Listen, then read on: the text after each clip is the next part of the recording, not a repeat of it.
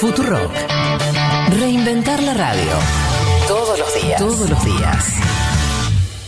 Y en una nota menos seria, una mosca que se posó en la cabeza del vicepresidente Mike Pence unos dos minutos durante el debate ha encendido las redes sociales. El candidato presidencial demócrata Joe Biden provocó infinidad de comentarios al publicar una imagen suya con un matamoscas y usando el mismo para pedir contribuciones a su campaña. La mosca ya tiene su propia cuenta de Twitter y muchos la declararon la ganadora del debate. La campaña de Biden reporta que hasta el momento han vendido 35 mil productos con el matamoscas.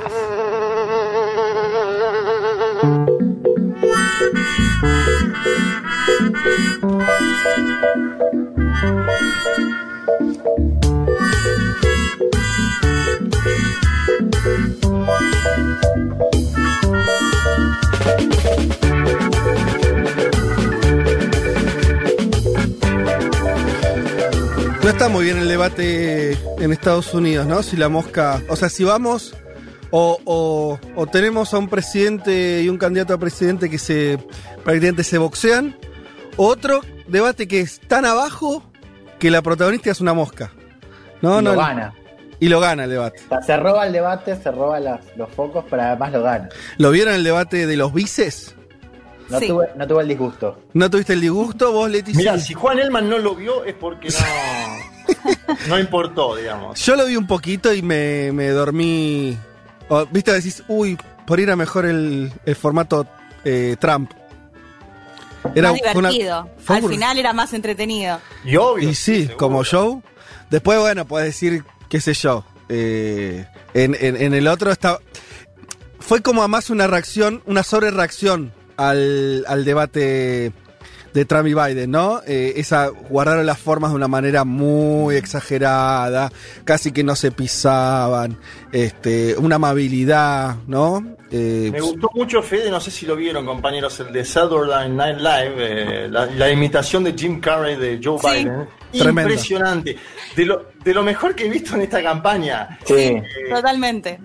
Lo humaniza, digamos, a Joe Biden, y, en fin. le da Me más gusta, onda de me lo que gusta lo tiene. blanco que lo hace, ¿no? Está como que parece todo blanco.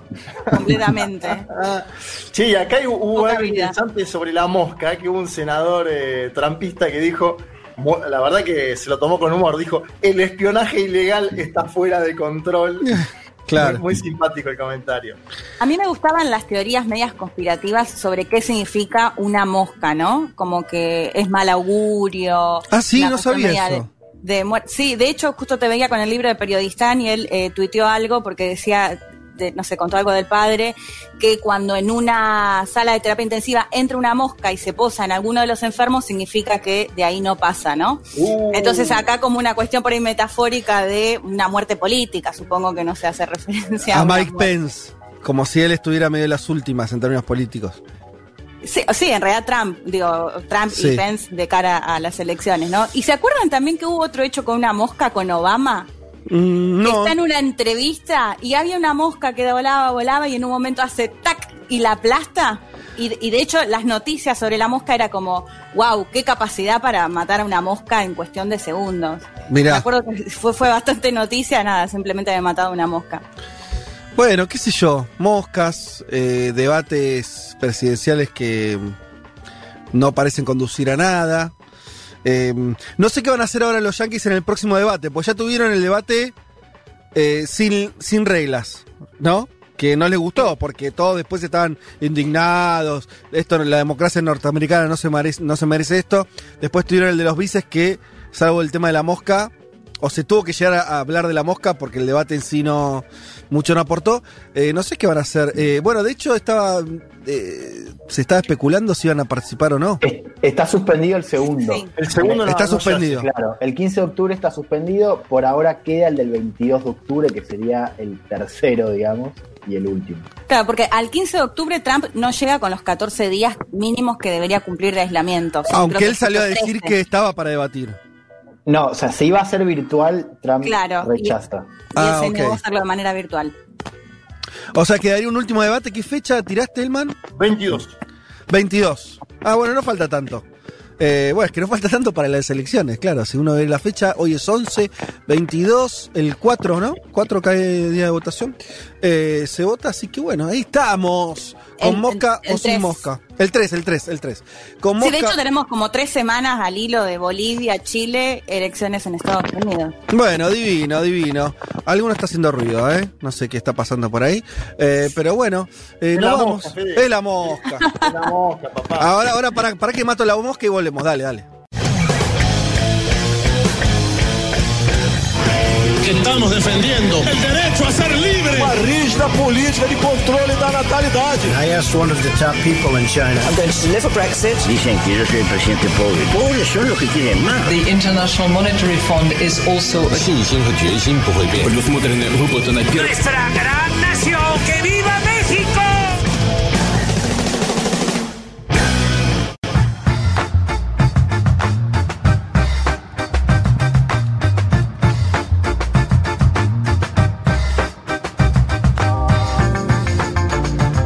Buen domingo para todos y para todas. Una nueva emisión de Un Mundo de Sensaciones, programa 139, el programa de la fecha. Hasta las 15 horas vamos a estar hablando muchísimas cuestiones sobre la política internacional, cosas que suceden en el mundo. Eh, y bueno, lo haremos como usualmente lo hacemos, tratando de llevarles información, un poco de análisis, un poco de todo. Hoy tenemos un programa intenso, ¿eh? les prometo intensidad al día de hoy, eh, en el día de hoy. Em, y vamos a arrancar comentando, si les parece ya, un poco eh, de qué va la cosa. Les recuerdo, obviamente, que nos pueden escribir a la aplicación. Eh, ahí Elman está, estás con ruidito todavía, ¿eh? Hay un ruidito no sé si eh, se escucha del otro lado. Alguno de los que está remoto eh, está con algún ruido.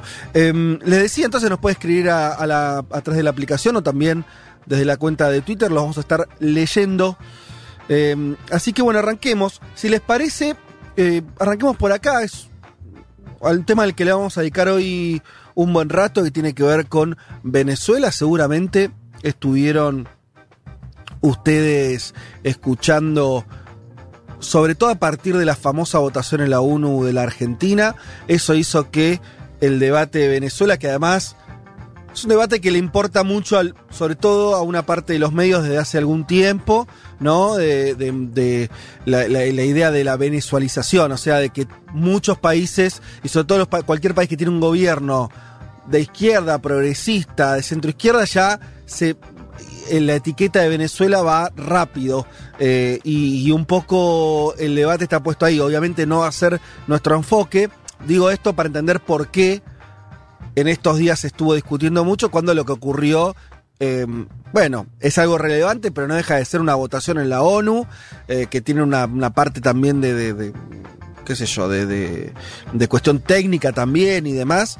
Pero bueno, se habló mucho de eso. Si querés, Juanma, eh, contá brevemente, yo después agrego también lo que voy a aportar en ese sentido. Sí, a ver, yo voy a, voy a hablar un poquito. Primero, claro, un voto que genera debate, que genera polémica. Polémica pública, además, Fede, algo que no es común en el ámbito diplomático. Cierto. hubo varias cuestiones en la semana que se fueron de los, de los canales de- diplomáticos. ¿Por qué? Porque siempre está basado en jerarquías ese debate, porque hay mucha cautela con cada palabra. Bueno, acá hubo un sector que salió directamente a criticar el voto argentino en el Consejo de Derechos Humanos de la Organización de Naciones Unidas. Eh, vamos a analizar la trayectoria de ese voto, porque es una trayectoria pública vigente desde diciembre del año 2019. Vamos a trabajar además sobre lo que fuera la visita de Michelle Bachelet a Venezuela, la alta comisionada para los derechos humanos de la ONU. Lo trabajamos el año pasado en este programa, pero digo, también está bueno volver atrás para pensar un poquito qué pasó durante este año, estos dos años, en Venezuela, porque el informe de Bachelet es indudablemente el parteaguas de esta discusión. eh, y a partir del informe de Bachelet cambia la consideración de diversos actores sobre Venezuela, los derechos humanos y la política Totalmente. del, del gobierno de Nicolás Maduro. Y sobre el final quiero proponer analizar un poco la situación venezolana hoy, porque semanas atrás nosotros hablamos más de media hora de Venezuela sobre Capriles, la política, las elecciones, Maduro, la negociación. eh, el indulto, es decir, la liberación de presos eh, políticos. Bueno, Capriles en ese momento pateaba el tablero, participaba de la elección, pero eso ya no es así. Capriles se fue, salió. ¿Por qué cambió eso? ¿Qué papel buscan cumplir tanto la Argentina como la Unión Europea en la crisis venezolana? ¿Bachelet se parece a Luis Almagro? ¿O eso es una construcción de un grupo, de un sector? ¿La Unión Europea tiene la misma posición que los Estados Unidos de América? Bueno, vamos a ir desagregando todo ese ajedrez. Es complejo, nos va a llevar tiempo, eh, en lo posible sin eslogans efectistas y con información. Bien, yo lo que quiero agregar, y esto va a ir dirigido a... eh, sobre todo esto que hablabas vos, del debate público, hubo mucha reacción, por ejemplo, voy a esquematizar, pero hubo mucho descontento, algún sector que se siente identificado con el frente de todos, ¿sí? De- del kirchnerismo, del peronismo, que salió muy fuerte también a criticar esa votación del gobierno argentino, entendiéndola como eh, un ataque a Venezuela y a la revolución bolivariana, un poco a la memoria de Chávez también, empezó todo eso ahí a generarse una pelota. Y a mí me interesaba, porque es interesante cuando eso, y seguramente los que nos están escuchando, al menos un sector, también a algunos le habrá pasado lo mismo, a otros tal vez no, de acuerdo a qué posición tengan con Venezuela, todos un poco tienen una idea sobre lo que piensan sobre Venezuela. Eso me resultó interesante y entonces lo que yo también quiero aportar es, bueno, pongámonos a discutir un poco, pero también saliendo del romanticismo, saliendo de las ideas preconcebidas, yendo al hueso, a intentar ir a un hueso del asunto de que es eh, tratar de entender el nivel de conflicto que eh, hay en Venezuela y yo creo que cuando veamos esa, abramos esa puerta un poco, que no es una puerta linda, que no es una puerta eh, maravillosa ni tranquila, eh, algunos que alegremente se dicen eh, fans, por decirlo, lo voy a decir medio feo, ¿no? Pero bueno, o apoyadores de, del, del proceso actual en Venezuela, por lo menos van a tener que eh, contar con, con, alguna información extra. Lo mismo del otro lado, quiere decir, si, alegremente tildar de dictadura, de ciertas eh, categorías al gobierno de Maduro, se puede hacer como cualquier posición política que también tiene mucho de moral y de lo que uno piensa del mundo, pero me parece, o, el desafío es plantear una discusión política sobre eso para por lo menos enriquecer la mirada. Después cada uno seguirá pensando lo que quiere, obviamente, pero desde acá la intención es enriquecer esa mirada. Hasta ahí, eh, Venezuela que va a ser unos temas, pero obviamente no el único. Em, vayamos con el, con el tema de Leti, que como siempre es muy interesante. En este, en este caso, traes una historia de esas que son historias olvidadas en algún punto, pero yo por lo menos lo tenía como en algún lugar como imagen. Como metáfora. La metáfora del soldado que sigue peleando una guerra que no existe.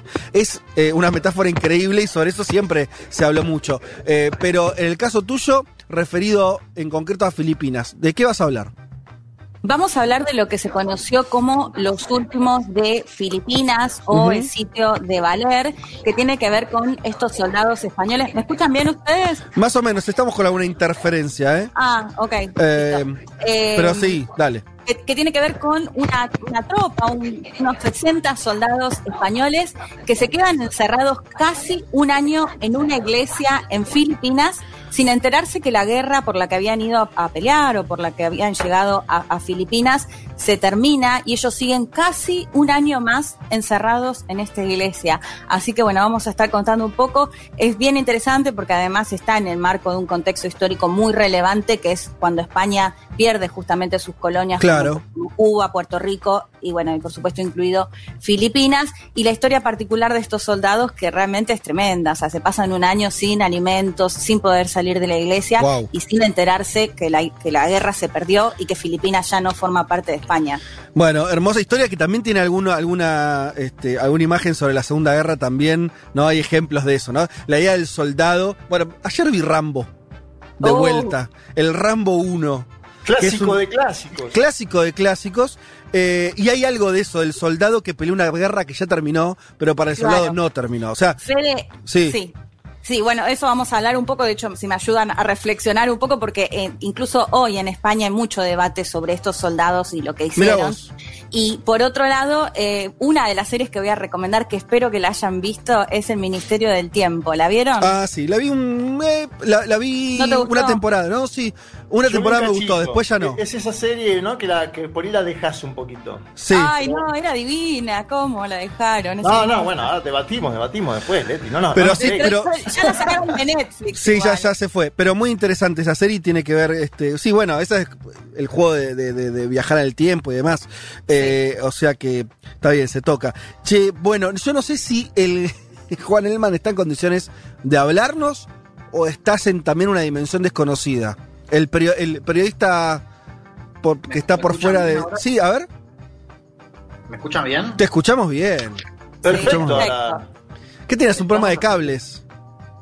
Sí, ahora estoy sin, sin micrófonos. Eh, estoy con el micrófono de la compu. Bueno. O sea, sin auriculares. Bastante digno, te voy a decir. Bastante Muy bien, digno. Eh, sigamos así por ahora, dale. Eh, metele nomás, entonces. Bueno, quiero que hablemos eh, de una noticia que sacudió bastante Estados Unidos y puntualmente el estado de Michigan. Estoy hablando de una operación encubierta del FBI que terminó frustrando un plan para, escucha esto, secuestrar a la gobernadora de Michigan, Gretchen Whitmer, demócrata de 49 años, una de las gobernadoras que más relevancia había tenido en la discusión entre los gobernadores y Trump, recuerda Ujú. con el manejo de eh, la pandemia. Bueno, el FBI terminó frustrando esta operación. Seis personas fueron detenidas por eh, autoridades federales, otras siete por la policía estatal. La mayoría eran jóvenes, jóvenes de eh, promediando los 25 años, afiliadas a una milicia de extrema derecha llamada Wolverine Watchmen. Vamos a contar un poco de esto, vamos a plantear qué tiene esto que ver, cómo se vincula con la retórica de Trump y con algo que venimos contando en este programa, que es que Estados Unidos tiene un problema de terrorismo interno cada vez más grande, cada vez más fuerte y preocupa y mucho de cara a la elección y lo que va a venir después. Zarpado ese tema, ¿eh? O sea, intento de secuestro de una gobernadora. Mamita, ¿cómo están la- las cosas? Eh, también esta, creo que fue esta semana que vimos, al- empezaron a ver algunos desfiles de, eh, de hombres afroamericanos armados también desfilando, como una especie de respuesta, una especie, no, una respuesta bastante obvia y visible a lo que estamos mucho más acostumbrados, que es ver desfilar a hombres blancos con armas, ¿no? Eh, lo cual al- más, más de alguno, no sé si fue Rosendo Fraga, ¿quién vi que, que decía que tiró lo de la guerra civil como hipótesis eh, de Estados Unidos? Algo que, digo, no es, no es ni siquiera Noam Chomsky, ¿no? El que lo está diciendo, lo, están- lo empiezan a decir desde eh, eh, lugares insospechados de radicalidad, por, por lo Es menos. lo único que le falta al mundo, Vázquez. En este 2020 creo que es lo único, ¿no? Sí. Eh, Cierro con, con esto que Dale. es, y después voy a profundizar, que es que esta milicia tenía contacto y tenía simpatía con un movimiento de extrema derecha que se llama el movimiento Bugalú, que es un movimiento que pide activamente y abiertamente por una segunda guerra civil. Lindo, che. Claro, la idea de que, sí. Eh, porque esto, solamente lo comento porque me parece muy significativo. Así como en Argentina está ese mito de que la Argentina se jodió con el peronismo, que lo escuchamos 25 veces, que algunos lo dicen más abiertamente, cada vez más abiertamente, antes se decía, bueno, hace 70 años, después se hace el peronismo, algunos dicen que es desde que la gente vota, ¿no? Del 16, etcétera. En Estados Unidos la idea de que a partir de la, de la guerra civil eh, Estados Unidos tiene un problema no es, no es, eh, em- empieza a ser algo que era absurdo decirlo hace unos años y, eh, y en los últimos tiempos se empieza a comentar un poco más. Bueno, eh, va a ser interesante escucharte entonces, eh, Juan, con, con la cuestión en Estados Unidos. ¿Vieron las temáticas? ¿Qué les parece? ¿Eh? Hasta las 3 de la tarde tendremos tiempo de contar todo esto y algunas cosas más, obviamente, que tenemos preparadas para ustedes, queridos oyentes. Como viene cargado el asunto, como viene denso en el buen sentido, eh, vamos a escuchar un poco de rock and roll como para generar ahí la energía necesaria. Escuchemos un clásico de clásicos también, vayamos también así, al hueso, vayamos directamente a la roca La sólida. La mejor banda de la historia para mí. Perfecto. Vamos a escuchar a los Rolling Stones vamos derecho para ahí, vamos a escuchar un clásico bien sesentoso de las primeras cosas, pegas gemas del grupo, Under My Thumb. Ya venimos.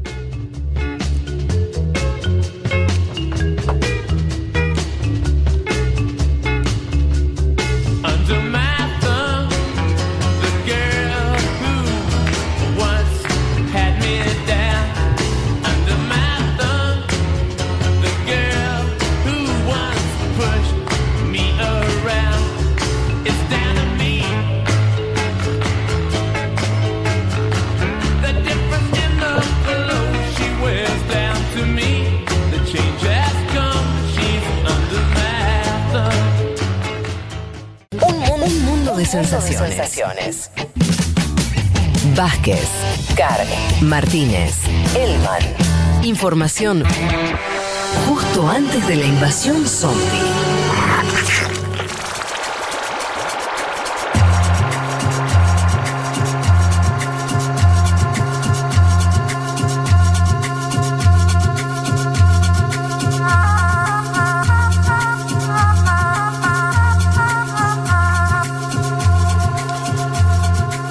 Che, antes de arrancar, quiero comentarles, lo habrán visto algunos, eh, lo puse en la foto con la que ilustramos el inicio de este programa en las redes sociales. Tengo en mis manos el libro de Periodistán, que es un librazo. que es, Ese que es tuyo, Vázquez, aparte. ¿eh? eh, eh, sí, sí, sí, sí. de- Se tiene que hacer cargo. No, porque en Crónica Anunciada dijeron que era mío, señores. Ese que es de Vázquez. Está bien, te Es desligaste. muy bueno igual. Fede, Es yo, solo- excelente. yo lo uso acá en mi casa. Digo, ¿qué? ¿Qué? Y yo creo que se lo robé a Julia, eh, me parece. Eh, porque a mí me suena de. de- sí, sí, sí. Yo creo que Julia lo, lo, lo, lo usa. La, la nota la da la, modulación. Exacto, sí, como un creyendo. ¿Qué? Che, eh, les decía, tengo en mis manos eh, el libro de Periodistán Muy de, Fernando, ¿eh? de Fernando Duclos, un argentino en la ruta de la seda. Lo editó Futurock, por supuesto. Es un librazo, es un librazo increíble. Yo tuve la oportunidad de, de- de editarlo también, de charlarlo, ir charlándolo con, con Fernando durante estos meses mientras lo iba escribiendo. Es un libro increíble. Y voy a contarlo entre nosotros, solamente porque estamos acá, Sí. nosotros cuatro nomás. El libro vendió. O sea, est- estamos a la preventa todavía. Recién Sí. el libro llegó a la radio ayer.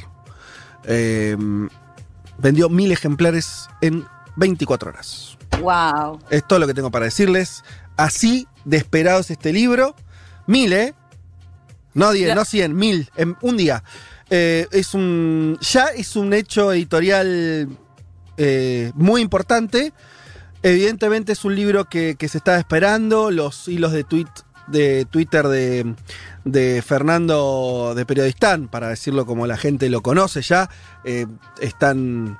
Obviamente son, son parte de, eso que se fue generando alrededor de su figura, de su viaje por Asia. Y el libro, yo lo que les garantizo, a los más de mil que lo compraron y a los miles que lo van a comprar eh, las próximas semanas, no defrauda. El libro es un librazo, es un gran libro de viaje. Es un libro además para aprender sobre una región que conocemos poco. Como puse por ahí, hoy, en medio de una pandemia, ¿cómo haces para viajar y gastando menos de mil pesos con este libro? Así que, hiper recomendado. Ya hablaremos largo y extendido.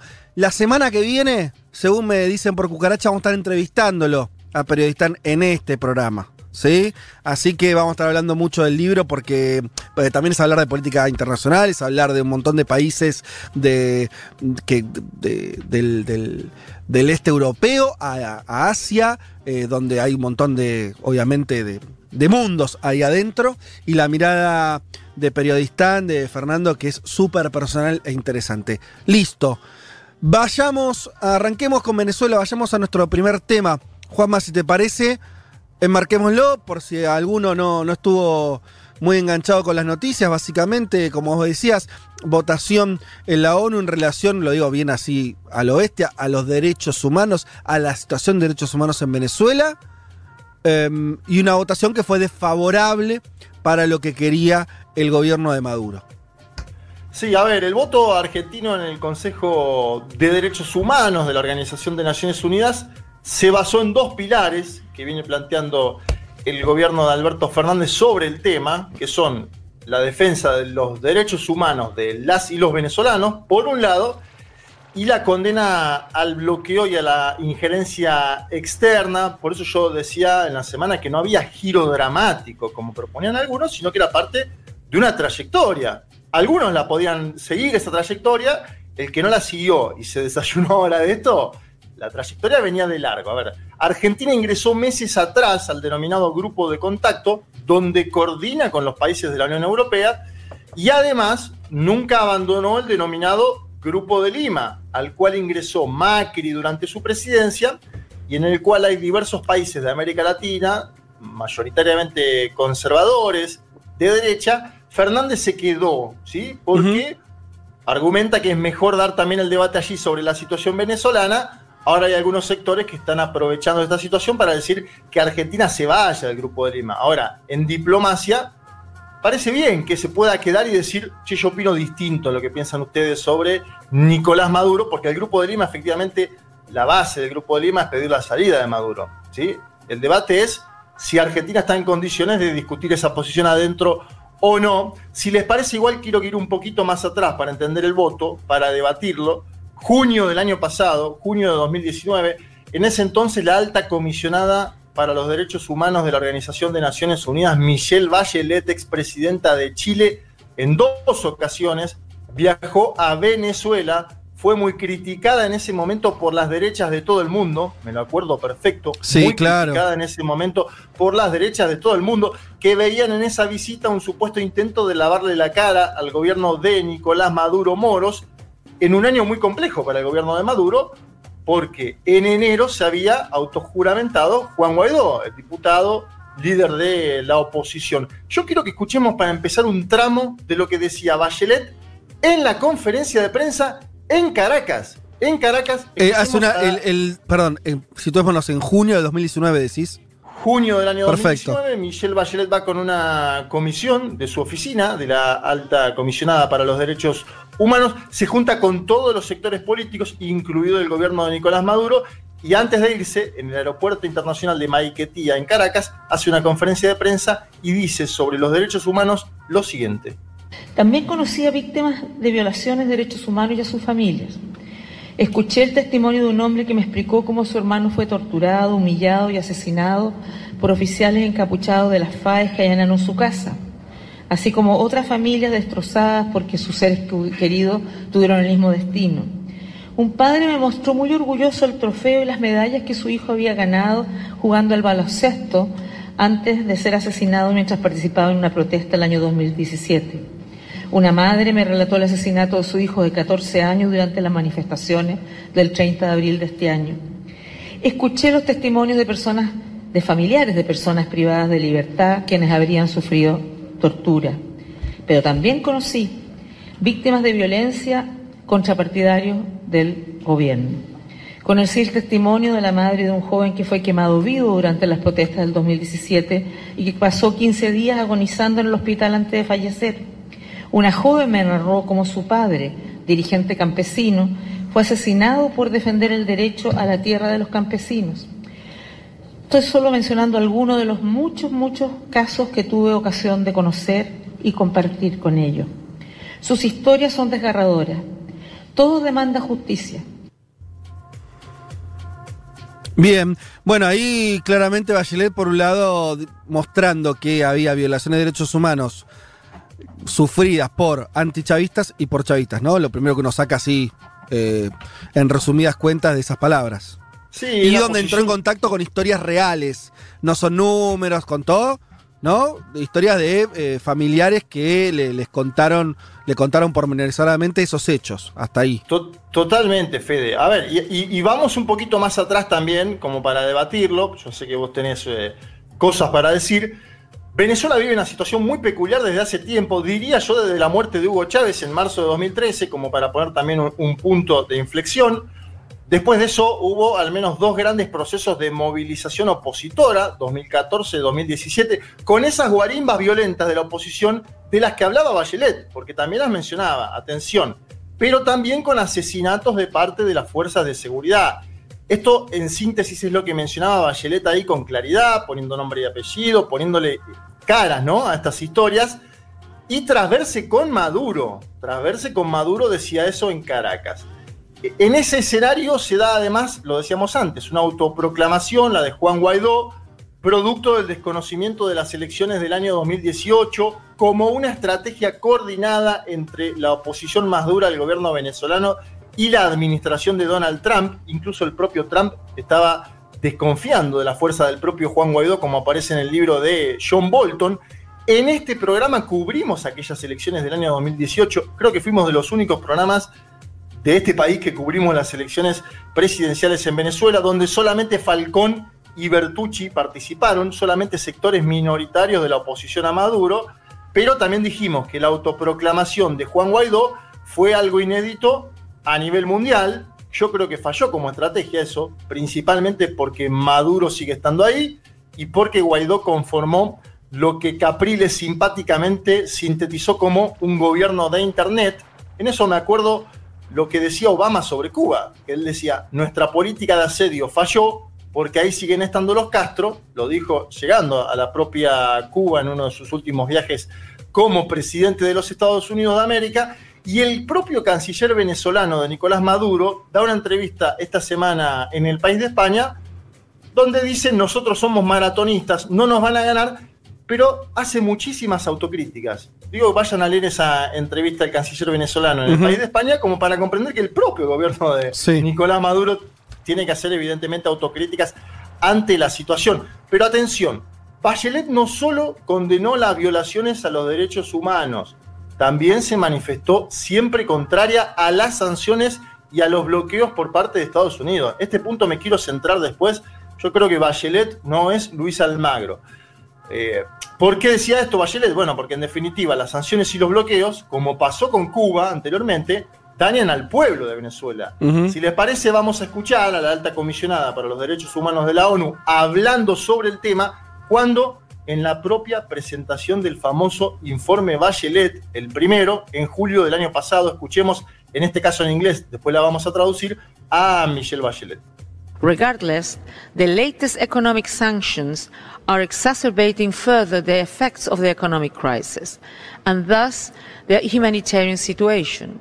Given that most of the foreign exchange earnings derive from oil exports, many of which are linked to the US market. In addition, the effects of these sanctions appear to be affecting the state's ability to provide basic health service to the health population. ¿Qué decía ahí la alta comisionada para los derechos humanos de la ONU, Michelle Bachelet? En cualquier caso, las últimas sanciones económicas están exacerbando aún más los efectos de la crisis económica y por lo tanto la situación humanitaria, dado que la mayoría de los ingresos en divisas derivadas de las exportaciones del petróleo, principalmente al mercado de los Estados Unidos de América. Estas sanciones parecen estar afectando la capacidad del Estado para proporcionar servicios básicos de salud a su población. Eso mencionaba Michelle Bachelet. Me acuerdo que en ese momento Nicolás Maduro le contestó que el sistema de salud venezolano era mejor que el de Chile cuando ella era presidenta. Yo creo se equivocó ahí. En en vez de, cape- de capitalizar la condena al bloqueo, se puso a discutir otras cuestiones Nicolás Maduro. Es todo parte de un debate. ¿Por qué el informe de Bachelet fue un parteaguas? Me paro acá un segundo. Es importante entenderlo, porque cambió la situación. Por varias cosas. Primero, Michelle Bachelet tiene un nombre y apellido en el ámbito de los derechos humanos, que, está, que está vinculado a su historia familiar. ¿sí? Esto es sin dudas así, es notorio. Además, tiene una trayectoria en el espacio de la centroizquierda continental. Guste o no guste esto. Cuando murió Hugo Chávez, Michelle Bachelet lo catalogó como un amigo. Un amigo cuando murió Hugo Chávez en el año 2013. Segundo, y esto es importantísimo, Michelle Bachelet tiene un buen vínculo, y cuando digo un buen vínculo es empatía en algún sentido, con Alberto Fernández y con Cristina Fernández de Kirchner. Sobre todo con Alberto Fernández, por ahí en menor medida con Cristina Fernández de Kirchner, pero con Cristina, por ejemplo, coordinaron una cumbre de emergencia de UNASUR en el año 2008, cuando el gobierno de Evo Morales era asediado. Bachelet en ese entonces era la presidenta de UNASUR, no había secretario general en ese entonces, convocó a todos los presidentes a la moneda, al Palacio Presidencial chileno, para defender al gobierno democrático de Evo Morales. Fue una de Y las intervenciones, déjame decirlo por si alguno por ahí no lo recuerda, fue hace varios años ya, 2008, cómo pasa el tiempo. Fue un momento fue tal vez el momento más alto de UNASUR. Tal vez toda la existencia de UNASUR valió la pena solamente por eso, ¿no? Porque fue clave, y esto lo dicen de, los, los propios, eh, eh, lo, lo ha dicho Evo Morales en su momento y demás, fue clave a la hora de impedir que se terminara de salir de madre lo que venía siendo un proceso de desestabilización en Bolivia muy importante, ¿no? Eh, la, la palabra, y, y no solamente la palabra, sino eh, esa reunión express de los presidentes de UNASUR, digo, la- la- eh, un organismo internacional parándose frente a eso. Digo, para subrayarlo porque fue realmente relevante en su momento. Sí, y al día siguiente fueron los cancilleres a Bolivia, conformaron una comisión que investigó Exacto. en Bolivia lo que estaba pasando. O sea, no- no- lo que hizo UNASUR durante esos años, principalmente 2008 y 2010, como vos decís, en Bolivia y en Ecuador fue muy importante. Después llegó el golpe a Lugo y ahí empezó a cambiar la situación. Sí. Pero esos años fueron muy consistentes. Volvamos ahora a Alberto Fernández para ver la consistencia del voto de esta semana, la trayectoria, como yo decía antes. En julio de este año, esto no es nuevo lo que pasó esta semana. No es nuevo. En julio de este año ya hubo una discusión fuerte en Argentina, con los mismos sectores debatiendo, sobre Venezuela y la ONU, después de una intervención de Villegas, el propio Villegas que ahora apareció defendiendo el voto en la Comisión de Derechos Humanos, que es el embajador argentino eh, en, en Ginebra. En ese momento, tal como ahora, aparecieron críticas a Fernández. Se decía, me acuerdo, que estaba cambiando la posición sobre Venezuela, que se estaba alineando a los Estados Unidos, y Fernández contestó lo mismo que contestó esta semana el canciller Solá. Argentina defiende los derechos humanos y condena el bloqueo. Si les parece, lo escuchamos. Es Alberto Fernández hablando en julio de este año, julio de 2020, sobre Venezuela, la ONU, los derechos humanos y el bloqueo. Ayer anteayer hubo una reunión en el Alto Comisionado de Derechos Humanos en Naciones Unidas y allí Argentina hizo el planteo que siempre hace. Argentina plantea hubo un informe muy muy crítico, aunque menos crítico que el anterior que emitió Bachelet, donde planteaba los problemas de violaciones a los derechos humanos en, en Venezuela. Y Argentina una vez más ratificó su decisión de preservar los derechos humanos en cualquier ámbito y cualquier gobierno.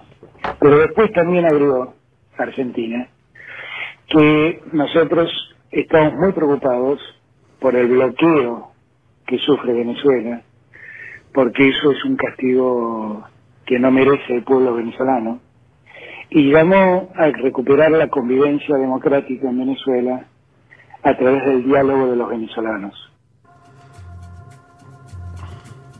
Bien, ahí estaba el presidente Fernández. Ayer me comuniqué con gente que trabaja en presidencia en la parte de internacionales.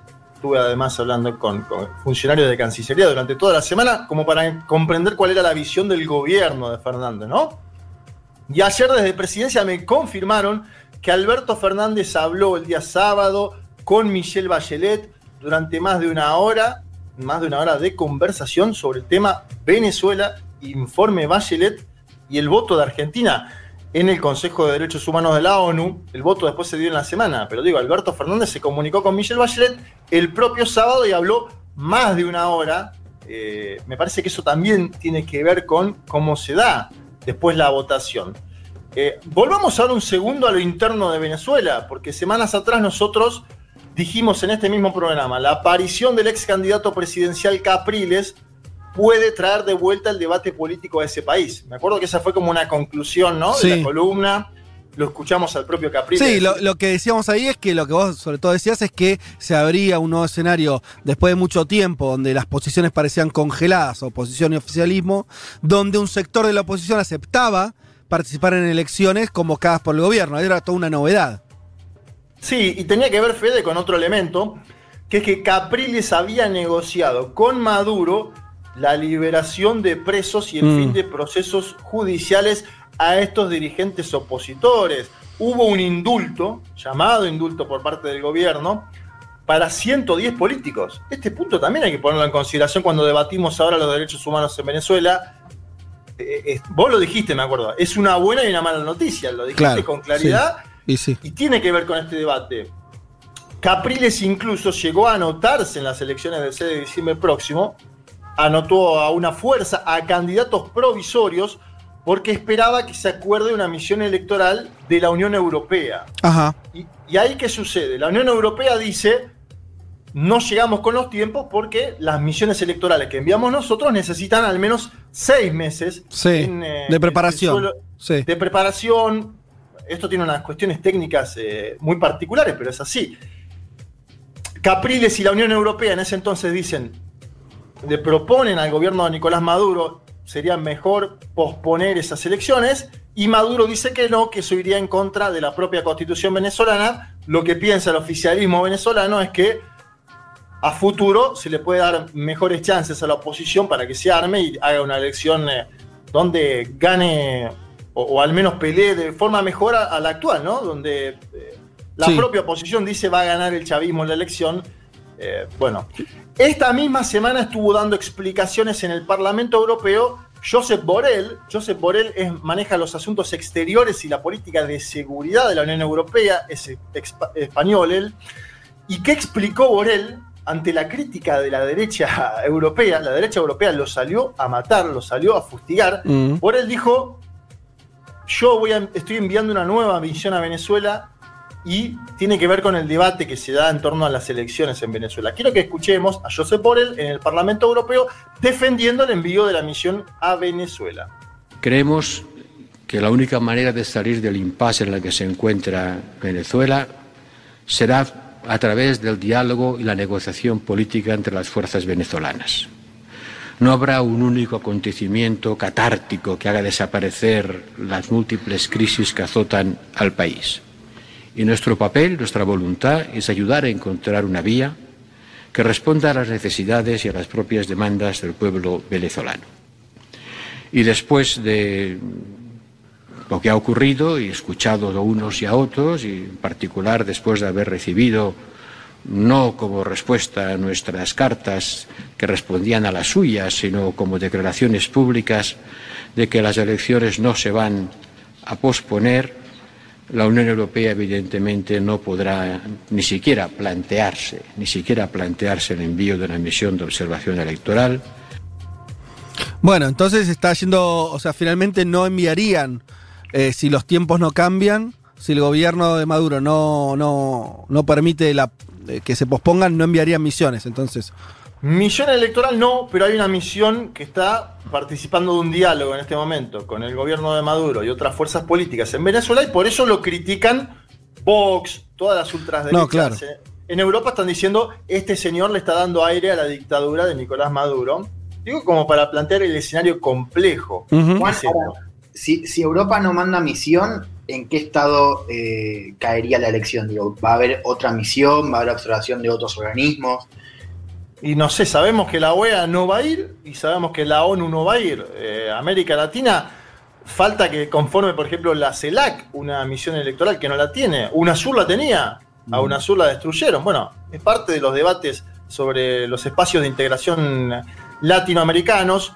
Yo entiendo, sé que el gobierno venezolano está mandando invitaciones a los gobiernos latinoamericanos. No sé si irán. Por ejemplo, le han enviado una, una carta al canciller Felipe Solá, incluso después de la votación, incluso después de la votación en la ONU. Digo como para ver, algunos patalean en Argentina, pero la Cancillería venezolana y el gobierno venezolano le envía la invitación a Solá y Alberto Fernández para que vayan. No sé qué hará eh, el presidente y el canciller de nuestro país. de todas Lo maneras, eh, eh, vos, vos lo ves muy improbable que el gobierno finalmente de Maduro diga, bueno, listo, las posponemos, las hacemos en marzo. No sé, no sé, la verdad que no lo sé. Me parece que está muy plantado en hacerlas en diciembre el gobierno de Y, Maduro. y aún con esta fecha... de hecho, se refirió a la Unión Europea diciendo que era una interferencia, ¿no? Pedirle que retrase seis meses más las elecciones. Y en ese claro, y en ese sentido, lo, eh, ¿cómo se está parando eh, la oposición que iba a participar, Capriles y demás? No, no, Capriles salió directamente de la contienda electoral a partir de lo que fue esta decisión ¿no? de la Unión Europea de no llegar con los tiempos. O sea, hoy no participaría Capriles No, tampoco. no, no. Ca- Capriles no participa. Hoy la elección del 6 de diciembre es esta que estamos contando. Hay que ver en ese caso cuál va a ser la aceptación o no de, las, eh, de esa elección por parte de los gobiernos progresistas latinoamericanos, que van a hacer México y la Argentina, básicamente. Yo sobre, me, me quiero parar un segundo sobre la Unión Europea. Porque Argentina votó con este señor que escuchábamos en el Consejo de Derechos Humanos de la ONU. Votó por el diálogo entre todas las fuerzas políticas de Venezuela. Desde el ingreso de Argentina al grupo de contacto, Buenos Aires y Madrid buscan una política distinta a la de Washington, distinta a la de Estados Unidos. Pasa que es más fácil el eslogan efectista decir Argentina votó con el grupo de Lima y con los Estados Unidos por la intervención. No, señores, no, señoras, Argentina no votó por la intervención en Venezuela. Y sé que hay un planteo que es por qué no se votó la abstención. Ese es un debate. Sí. El tema, el tema es que la abstención a ambos proyectos equivale, en términos prácticos, igualar a la Unión Europea, con la que vos estás trabajando el tema, con Irán, Turquía y Siria, que era lo que presentaron en otro documento. Yo no me quiero imaginar el tratamiento político y mediático, la convulsión que hubiera generado en la Argentina votar con Irán, Turquía y Siria sobre Venezuela y los derechos humanos. Lo digo porque también hay que agregarlo. En política vos tenés que elegir entre dos proyectos. Probablemente no te gusten ningunos en su totalidad. El canciller Solá dice que no le gustaba la totalidad del eh, proyecto que se avaló con, con el voto. Eh, y hubiera el voto con Irán, Turquía y Siria, además de lo que hubiera significado en términos políticos, Sí. hubiera significado darle la espalda al grupo de contacto al cual Argentina se unió y que es una política en términos eh, eh, diplomáticos. Solá dijo en estos días aparte una frase que va en sintonía con la política exterior de nuestro país, pero también con nuestra propia historia. Dijo, Argentina no debe abstenerse en el tema de derechos humanos. Me parece al menos interesante para el debate, ¿no? Si Argentina debe o no abstenerse en ese tema. Yo no creo, además, Fede, compañero, que los eslogans efectistas nos ayuden a comprender Venezuela hoy. Y lo digo siempre, lo digo cuando, cuando se autojuramentó Guaidó, pero también lo digo ahora. Sería mucho más fácil para la Argentina decir Venezuela es una dictadura, Maduro es un narcotraficante, eso es lo que hace Colombia. Colombia dice eso, la Argentina no piensa eso. Yo te diría, O- incluso. O sería más fácil, Sí. Fede, decir, ahí te dejo, o sería más fácil decir, Venezuela es un faro de la emancipación latinoamericana, como hace Cuba. Sí. La Argentina no piensa ninguna de las dos cosas, precisamente por eso es más compleja la posición de nuestro país, compleja y equilibrada y con una trayectoria doble, que es la de la autodeterminación de los pueblos, pero también la de la defensa de los derechos humanos. Ahí Sí, pero vos, vos digo, vos hablaste de Colombia, pero si vos me revisás la región, ¿cuántos países de la región califican de dictadura a Maduro? La mayoría. Colombia, Uruguay, ahora, ¿no? Sí. Su, su canciller lo, así lo dijo. Brasil, Brasil, Chile, el país más grande. Chile. Eh, bueno, Bolivia. Po- Podés suponer No, que el duda. gobierno de Bolivia es, una, eh, es, es una- una- un gobierno ad hoc, dictatorial o lo que sea, pero ahí está. Eh, o sea que tenés eh, prácticamente toda la región, o eh, Ecuador mismo, ¿no? Eh. Así que digo, a lo que voy con eso es, hay que entender también el contexto en el que se maneja eh, la discusión de Venezuela. Está en nuestra región está completamente volcado hacia una mirada no crítica, una mirada que directamente no le da ningún tipo de legitimidad al actual gobierno venezolano. Es lo que sucede. Eh, como bien decís, el gobierno argentino tiene otra postura, pero juega en esa cancha, no juega en otra cancha, juega en esa. Está clarísimo. To- Totalmente de acuerdo, y, y te agrego eso, me parece está bien lo que decís por un punto, y ya vamos terminando con la columna. Eh, Argentina, en ese contexto latinoamericano que vos mencionás, le dijo que no a la embajadora de Guaidó, asiló a Evo Morales y Álvaro García Linera y a cientos de dirigentes perseguidos por el gobierno de facto de Áñez, y cuando digo cientos son cientos, hay más de 200 bolivianos que eran funcionarios del gobierno de Evo Morales que están asilados en nuestro país después de ser perseguidos por el gobierno de facto de Áñez. Argentina intentó una propuesta alternativa a los Estados Unidos en el BID. Argentina coordinó con México el tema de la vacuna, busca una solución diplomática con derechos humanos y sin bloqueo a la situación venezolana. Yo creo que el voto en el Consejo de la ONU no cambia esa trayectoria, no la modifica. No creo que haya giro dramático, creo que es parte de una política integral del Estado en materia de política exterior y finalizo con esto, Argentina tiene que seguir pidiendo derechos humanos y no injerencia en ese país sudamericano. América Latina tiene que seguir pidiendo derechos humanos y no injerencia en Venezuela, a pesar de todo ese marco político que vos bien mencionás.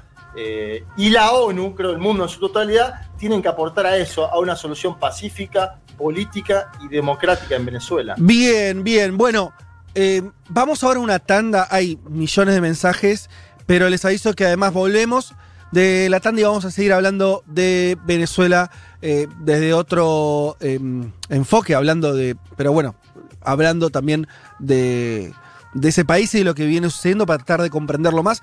Se, la- la- los oyentes están muy metidos en la discusión, hay muchísimos mensajes, así que una tanda rápido y volvemos. Tres horas recorriendo todos los rincones del planeta. Todos los rincones del planeta. Vázquez, Elman, Martínez, Carg. Un sensaciones. Europa es el continente con más monarquías vigentes en pleno siglo XXI. En total, 12 países tienen hoy ese sistema de gobierno.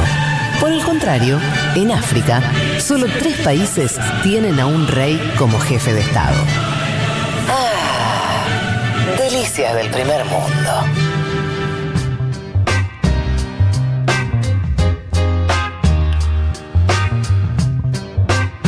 Bien, como les decía, muchos mensajes en relación al tema de Venezuela que ahora continuamos, leo alguno. Me interesa este de Cristian, Uruguay, dice, ¿no piensan siquiera introducir en el, en el análisis la idea de que Argentina se subordinó a Estados Unidos y votó en contra de Venezuela para poder seguir renegociando la deuda? Bien, lo introdujiste vos, así que está dicho. Yo lo que tengo para decirte sobre eso es, eh, seguramente, la decisión de un gobierno entran múltiples razones a la hora de una votación en la ONU. Por supuesto que el vínculo con la potencia mundial también entra. Por supuesto que el caso Argentina la deuda también debe haber sido algún factor. Pasa que te la devuelvo y te digo. Y entonces, ¿cómo entendemos, por ejemplo, como contó Juan Manuel Carr recién, que Argentina ya con eh, la necesidad de renegociar la deuda, haya asilado a Evo Morales, enemigo público de Estados Unidos. Eh, eh, quiero decir, cuando uno se pone muy lineal, lo que pasa es que a veces las cosas cierran para implicar una cosa y no cierran para otra. Entonces, en fin. Pero la interpretación es, es válida, Pero, puede, puede existir también. Perdón, Sí. me parece que acá, y, esto es bastante sintomático, digo, uno analiza en este caso una votación en el Consejo de Derechos Humanos de la ONU por lo que se está discutiendo, digo, que Argentina haya quedado del lado de Estados Unidos como ha quedado del lado de, otras de otros países, no necesariamente es algo malo. Digo, eh, y esto vale para cualquier cosa, porque en todo caso lo que vemos, eh, vos lo decís, uno puede pensar la vinculación, está claro, digo, hay una agenda del gobierno que está muy vinculada con Estados Unidos. Ahora, la política exterior, las discusiones en el, en el seno de la no se ven únicamente con el lente de Estados Unidos sí, Estados Unidos no, imperialismo, antiimperialismo. Me parece bastante pobre. Sí, eh, lo que estamos intentando acá es, dar elementos. Pues cada uno que lo- los procese y los analice como quiera. Eh, algunos oyentes diciendo, preguntándose si Bachelet hizo un informe parecido sobre la situación de Bolivia después del golpe de Estado. No tengo esa información, la sí, verdad, hay, pero hay un informe. Bien. Yo me puse a buscar porque justamente uno de los argumentos que más se repite es que Bachelet no hace Sí. informes sobre otros países. Y es algo que para mí no es cierto, ustedes me corregirán, pero de Bolivia puntualmente lo busqué y está en la descripción de lo que pasó después del golpe de Estado y la cantidad de muertos que hubo y responsabilizando justamente al gobierno de facto de, de Añez. Lo- El lo- tema, lo sí. que yo no sé qué sucede después, perdón, si los informes que hace sobre Venezuela toman más releva- relevancia. obvio, eso te iba a decir, Leti. Es la utilización política de Claro. la vene- venezuelización de un país, pero los informes sobre otros países existen. por supuesto. eh, sí, Bachelet opinó, Bachelet opinó sobre Mm. Ecuador el año pasado, sobre Chile el año pasado, le decían no opinaba, opinó sobre Chile el año pasado, pedía la investigación de los hechos, sobre todo que los carabineros, eh, bueno, esto es famoso, ¿no? De, de 200 personas o más que se quedaron sin visión. Bachelet opinó esta semana sobre el joven al cual los carabineros tiraron. El lunes opinó. Digo, porque si no es muy fácil decir, eh, no, Bachelet no opinó. Y aparte, si se vieran los derechos humanos en otros países, ¿qué? Eh, no podemos señalar que se vieron los derechos humanos.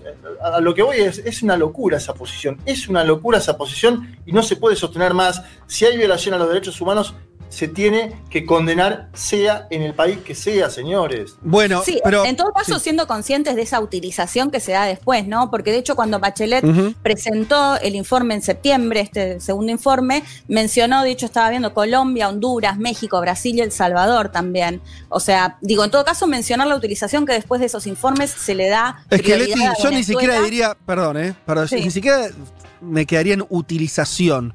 Después lo que pasa es que la- las agendas eh, son eh, eh, el, peso que tiene la coyuntura y la crisis venezolana no es la misma que la que tienen otros países. Eso es obvio.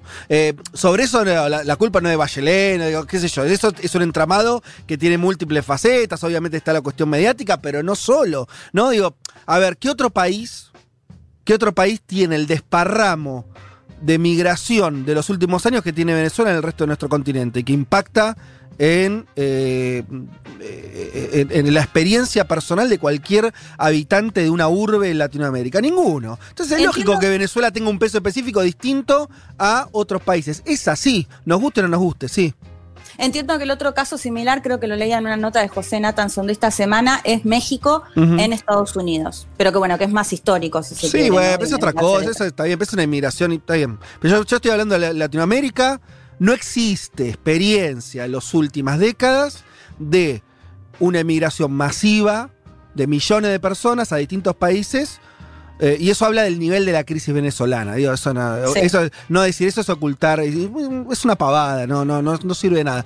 Bien, si les parece, yo quiero compartirles alguna reflexión. Justamente por esto me parece que el debate político, se lo digo con todo cariño a muchos, que algunos serán oyentes también de, de este programa, me parece que está en un muy bajo nivel. Yo voy a dar algunos elementos eh, que mm, les pueden gustar o no, lo que sea, son los que tengo yo, como para abrir eh, la discusión, entiendo yo, mejorarla, pero bueno, esa es mi perspectiva. Eh, pensé mucho cómo tratar de pensar a Venezuela desde un lugar que no sea justamente como bien señalan ustedes, que no sea consignista, que no sea una especie de imagen congelada, ¿no? Eh, yo sigo Venezuela desde el año 99-2000. De hecho, si existe este programa es porque a mí me impactó mucho lo que fue el primer gobierno de Chávez, ni bien asumió, cuando se lo criticaba incluso mucho, se lo miraba de Argentina como, bueno, parece ser un gobierno militar más, a mí me parecía que era otra cosa, hay un nacionalismo popular ahí atrás. Digo esto porque algo conozco la trayectoria, lo seguí desde hace mucho tiempo. Eh, el primer artículo que, que publiqué en mi vida tuvo que ver con la reforma constitucional venezolana del año 99, creo que lo publiqué en el año 2000, por ahí hace un montón de años. Em, así que, y mi interés por la política internacional casi que viene desprendido del interés por Venezuela. Pensé mucho cómo, cómo tratar, siempre hay que tratar, es inevitable que la realidad se recorta, uno no puede hablar de todo, obviamente siempre eh, un país es algo eh, inabarcable. La imagen que voy a usar es una imagen o es una, referencia de un caso, yo creo que ilustra muchas cosas. Lo que le voy a contar es lo siguiente. El año pasado, en junio del 2019, como ustedes saben, en Venezuela lo hemos contado en este programa desde hace varios años, como bien marcaba también Carr, sobre todo después de la muerte de Chávez, la tendencia a la desestabilización de la oposición al gobierno se, se volvió recurrente, ¿no? Eh, tuvimos hace poco el formato más eh, caricaturesco que fue un intento de invasión a unas lanchas, ¿no? Una cosa parecía casi una bufonada que fue repelida por, por, el, por el gobierno de Maduro, pero un intento con, con mercenarios norteamericanos involucrados, etc. Esto eh, es de público conocimiento. Pero a lo que voy es, es una historia bastante larga. El año pasado ocurrió un hecho similar, un intento eh, de golpe de Estado al interior de las Fuerzas Armadas, como ocurrió también varias veces, grupos que son militares venezolanos que están en contra del chavismo, que quieren un cambio de régimen y que se complotan de alguna manera para generar alguna situación. Ocurre esto y como también suele ocur- viene ocurriendo el gobierno, y esto explica también la perdurabilidad del gobierno de Maduro, en general os- esos grupos están infiltrados por el gobierno o el gobierno se entera rápidamente de estos intentos y logra eh, ¿no? de- de- destrabarlos, logra que fracasen.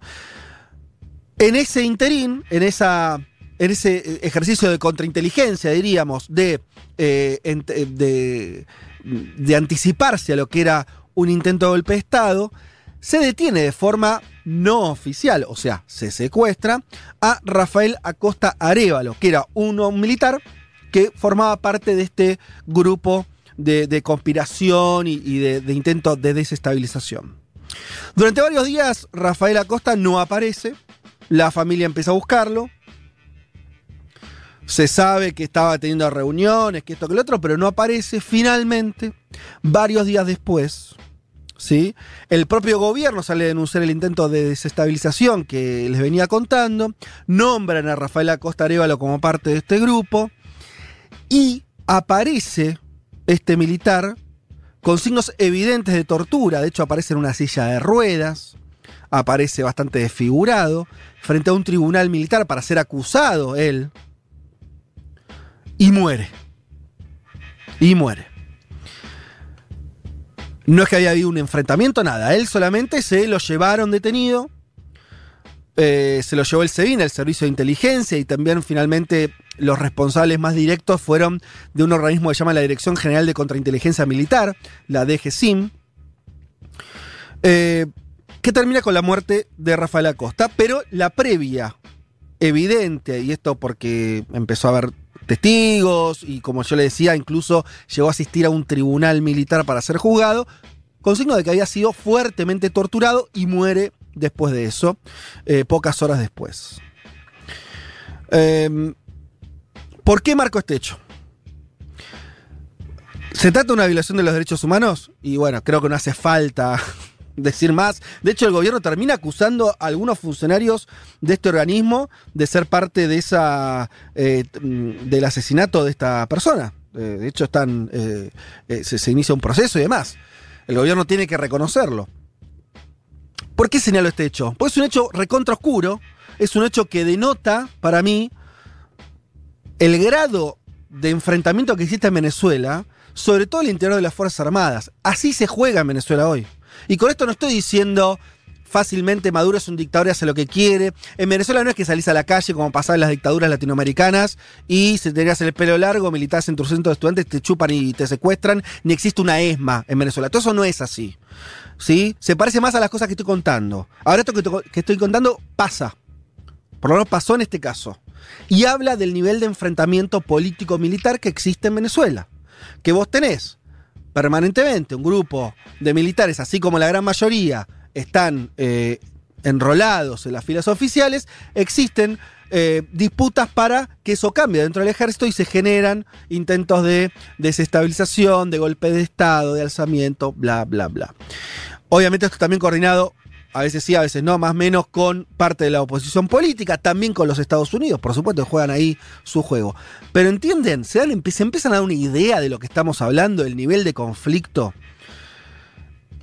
Y donde el gobierno de Maduro, porque no hay forma de pensar que esto que acabo de contar es que se le fue la mano a dos militares. Acá estamos hablando de una decisión muy fuerte de también dejar asentado lo que te puede pasar si eh, pretendés eh, algún tipo de desestabilización adentro de las Fuerzas Armadas, ¿no? Que el costo es tu vida, que el costo es muy alto.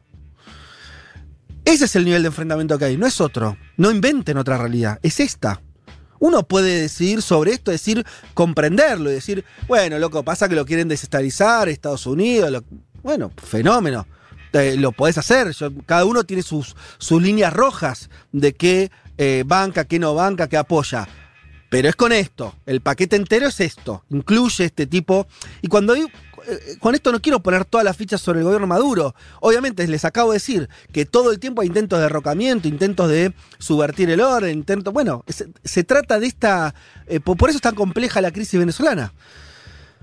Acordate, Fede, que lo tratamos acá, el ataque con drones que hubo contra Maduro el año pasado. Sí. Que, que varios lo dejaron pasar, nosotros los tratamos. Digo, Ujú. como para agregar elementos de información a, cómo venimos siguiendo la crisis venezolana desde que empezó este programa hace ya tres años. Ahora, yo quiero ir un poquito más a fondo y usar esto que les acabo de decir, que es solamente un caso, ¿sí? Dentro de, una, cos- de un país donde pasan millones de cosas, buenas, malas, es obvio esto. Pero este caso me parece sintomático porque el punto es, ¿cómo llegaste a este nivel de enfrentamiento? ¿Cómo llegaste a este nivel de enfrentamiento? A este nivel de tener que ejercer ese tipo de represión sobre eh, otro venezolano, donde eh, miles de venezolanos eh, la única vía que encuentran o que creen encontrar es el de del gobierno. ¿Cómo lográs? ¿Cómo llegaste hasta ahí? Tenés que explicar eso. Bueno, esto podría, obviamente, podríamos, eh, se podría dar un seminario sobre lo siguiente. Voy a decir dos o tres cosas eh, nomás para tener una idea. Em, les hablaba de esa, de esa reforma constitucional de Chávez, que, por ejemplo, en sus- uno de los artículos, me lo acuerdo cuando lo estudié, decía, sostenía que eh, no se podían reprimir las manifestaciones con armas letales. Ese era el primer chavismo, ¿sí? A lo que voy es, cuando digo primer chavismo no es que digo, qué bueno es el chavismo y este qué malo, pues eso también es muy maniqueo. Ese, fue el inicio del proceso, con esas características, que no podrían ni imaginarse las que tiene actualmente. Lo que creo que ocurrió es que en algún momento, y esto fue entre el 2000, en algún momento, puede ser entre los últimos meses, años de Chávez y en los meses siguientes a su muerte, donde creo que hubo una decisión que cambia todo. Hay una decisión política del chavismo de que no puede ceder el poder político. Que para mí ese es el asunto acá. Hay una decisión del chavismo de decir, de nosotros de acá no podemos irnos.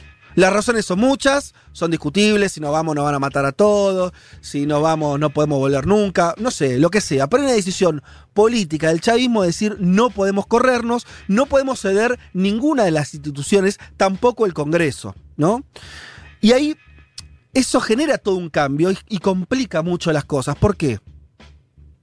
Porque obviamente ahí cambia el eje. Una vez que un, movimiento político, un gobierno, decide que no, puede, que no puede perder elecciones, que no puede retirarse del poder político, que no puede ceder ese lugar, bueno, claro, cambia toda la lógica.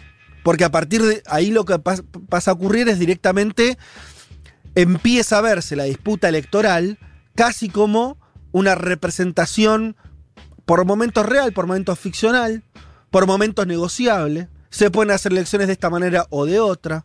Se puede tener un congreso, se puede tener un congreso y una asamblea si me conviene. Se pueden hacer mil cosas. Se pueden detener políticos, ¿sí? O sea, si, si la premisa es yo de acá no me puedo ir, claro, abrís la cancha una serie de variables que antes las tenía cerradas.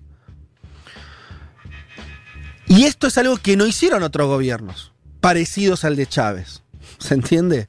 Entonces, me parece que es muy relevante entender esta decisión, que se expresó de distintas maneras, eh, para entender cómo llegó Venezuela a este nivel de enfrentamiento.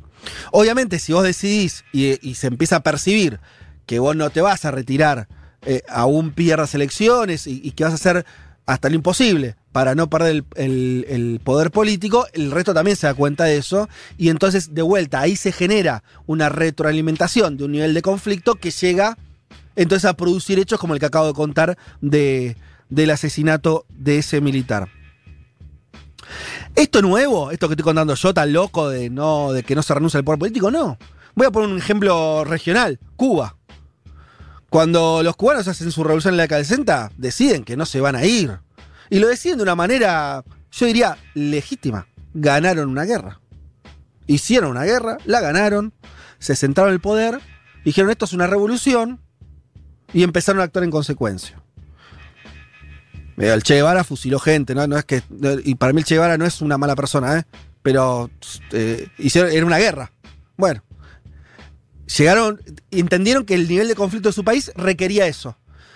No, y no llegaron por la vía electoral, Fede, que es el otro dato Claro. evidente que es lo que vos decís. Ah, ahí hago- Venezuela, Hu- Hugo Chávez llegó por la vía electoral y si- después si vas modificando eso con, con el paso de los es mucho los- más complicado. años, es mucho más, complicado. Pero volvamos un segundo a Cuba. Cuba elige eso y en un momento también tuvo que elegir. De hecho, hay muchos videos de los primeros años de, de Fidel. Va a Estados Unidos, discute, dice, sí, por supuesto, lo nuestro es una democracia. Después la dinámica no es culpa de solamente de, de un lado. Quiero decir, obviamente Estados Unidos empezó a presionar. ¿Y qué pasaba? En quiero volver a ese momento década del 60 América Latina. Un gobierno que quería hacer la reforma social tenía dos opciones.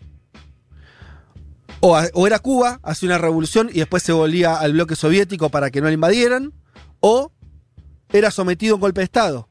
Y terminaba como Salvador Allende, como el peronismo en la década del 50 y la década del 70, y como todos los gobiernos nacional y populares de esa época que duraban muy poco porque venía un golpe y los derribaba. Tenías esa opción o tenías la opción eh, cubana. ¿no? El problema, y ahí me meto lo que vos decís, eh, Juanma, hoy, sos, eh, hoy el mundo ya cambió. Hoy no tenés esa... ¿Qué es lo que le pasa a Venezuela? Creo que son dos cosas. por un lado, no tiene ese mundo, no tiene una, una Unión Soviética a la cual eh, ir, no tiene un bloque, decir, listo, me voy del capitalismo, mis reglas ahora son estas. No existe más eso. Entonces, no tiene a dónde huir ese proceso en esos términos. Y le pasa otra cosa. Cuba, hoy, ¿hace cuánto fue la revolución cubana? 60, 60 años. 60 años. Hoy Cuba, con todos los problemas que tiene Cuba, es una sociedad eh, con un desarrollo económico muy limitado, etcétera, manda miles de médicos cubanos a distintos países para combatir la pandemia. O sea, tiene algo, tiene una. su, su, revolución tiene una justificación en que la vida de los cubanos claramente es mejor de la que había antes de esa revolución. Y el ejemplo que siempre se pone es, si no, mira Haití, donde los haitianos tienen un nivel de vida infinitamente peor en todos los índices sociales que veas y además tampoco tienen democracia, ¿no? Cada tanto o los invaden o les hacen golpe de Estado. Entonces un cubano dice, mira, yo tengo mi justificación en el proceso es esta. Y Y, eso... te mira, agrego el dato, Fede, de la diplomacia muy profesional que tuvo siempre Cuba. Fidel Castro se juntó con todos los líderes que te imagines a nivel mundial. Fidel Castro, incluso cuando estaba solo, quería seguir vinculándose con otros actores. ¿sí? Sí. Hay algo. a favor de Cuba era un mundo más fácil, ¿no? También. Quiero decir, cuando vos tuviste durante mucho tiempo las- la- la- los, dos, los dos mundos, los dos polos de cuál pararte, digo, la historia de Cuba sin la Unión Soviética no sé a dónde llegaba. Bueno, pero pará, Cuba tuvo ocho años donde no estuvo la URSS y todavía no había aparecido Chávez. En esos ocho años sobrevivió Cuba, sobrevivió en situaciones adversas con Sí. el periodo especial, pero intentando siempre hacer diplomacia.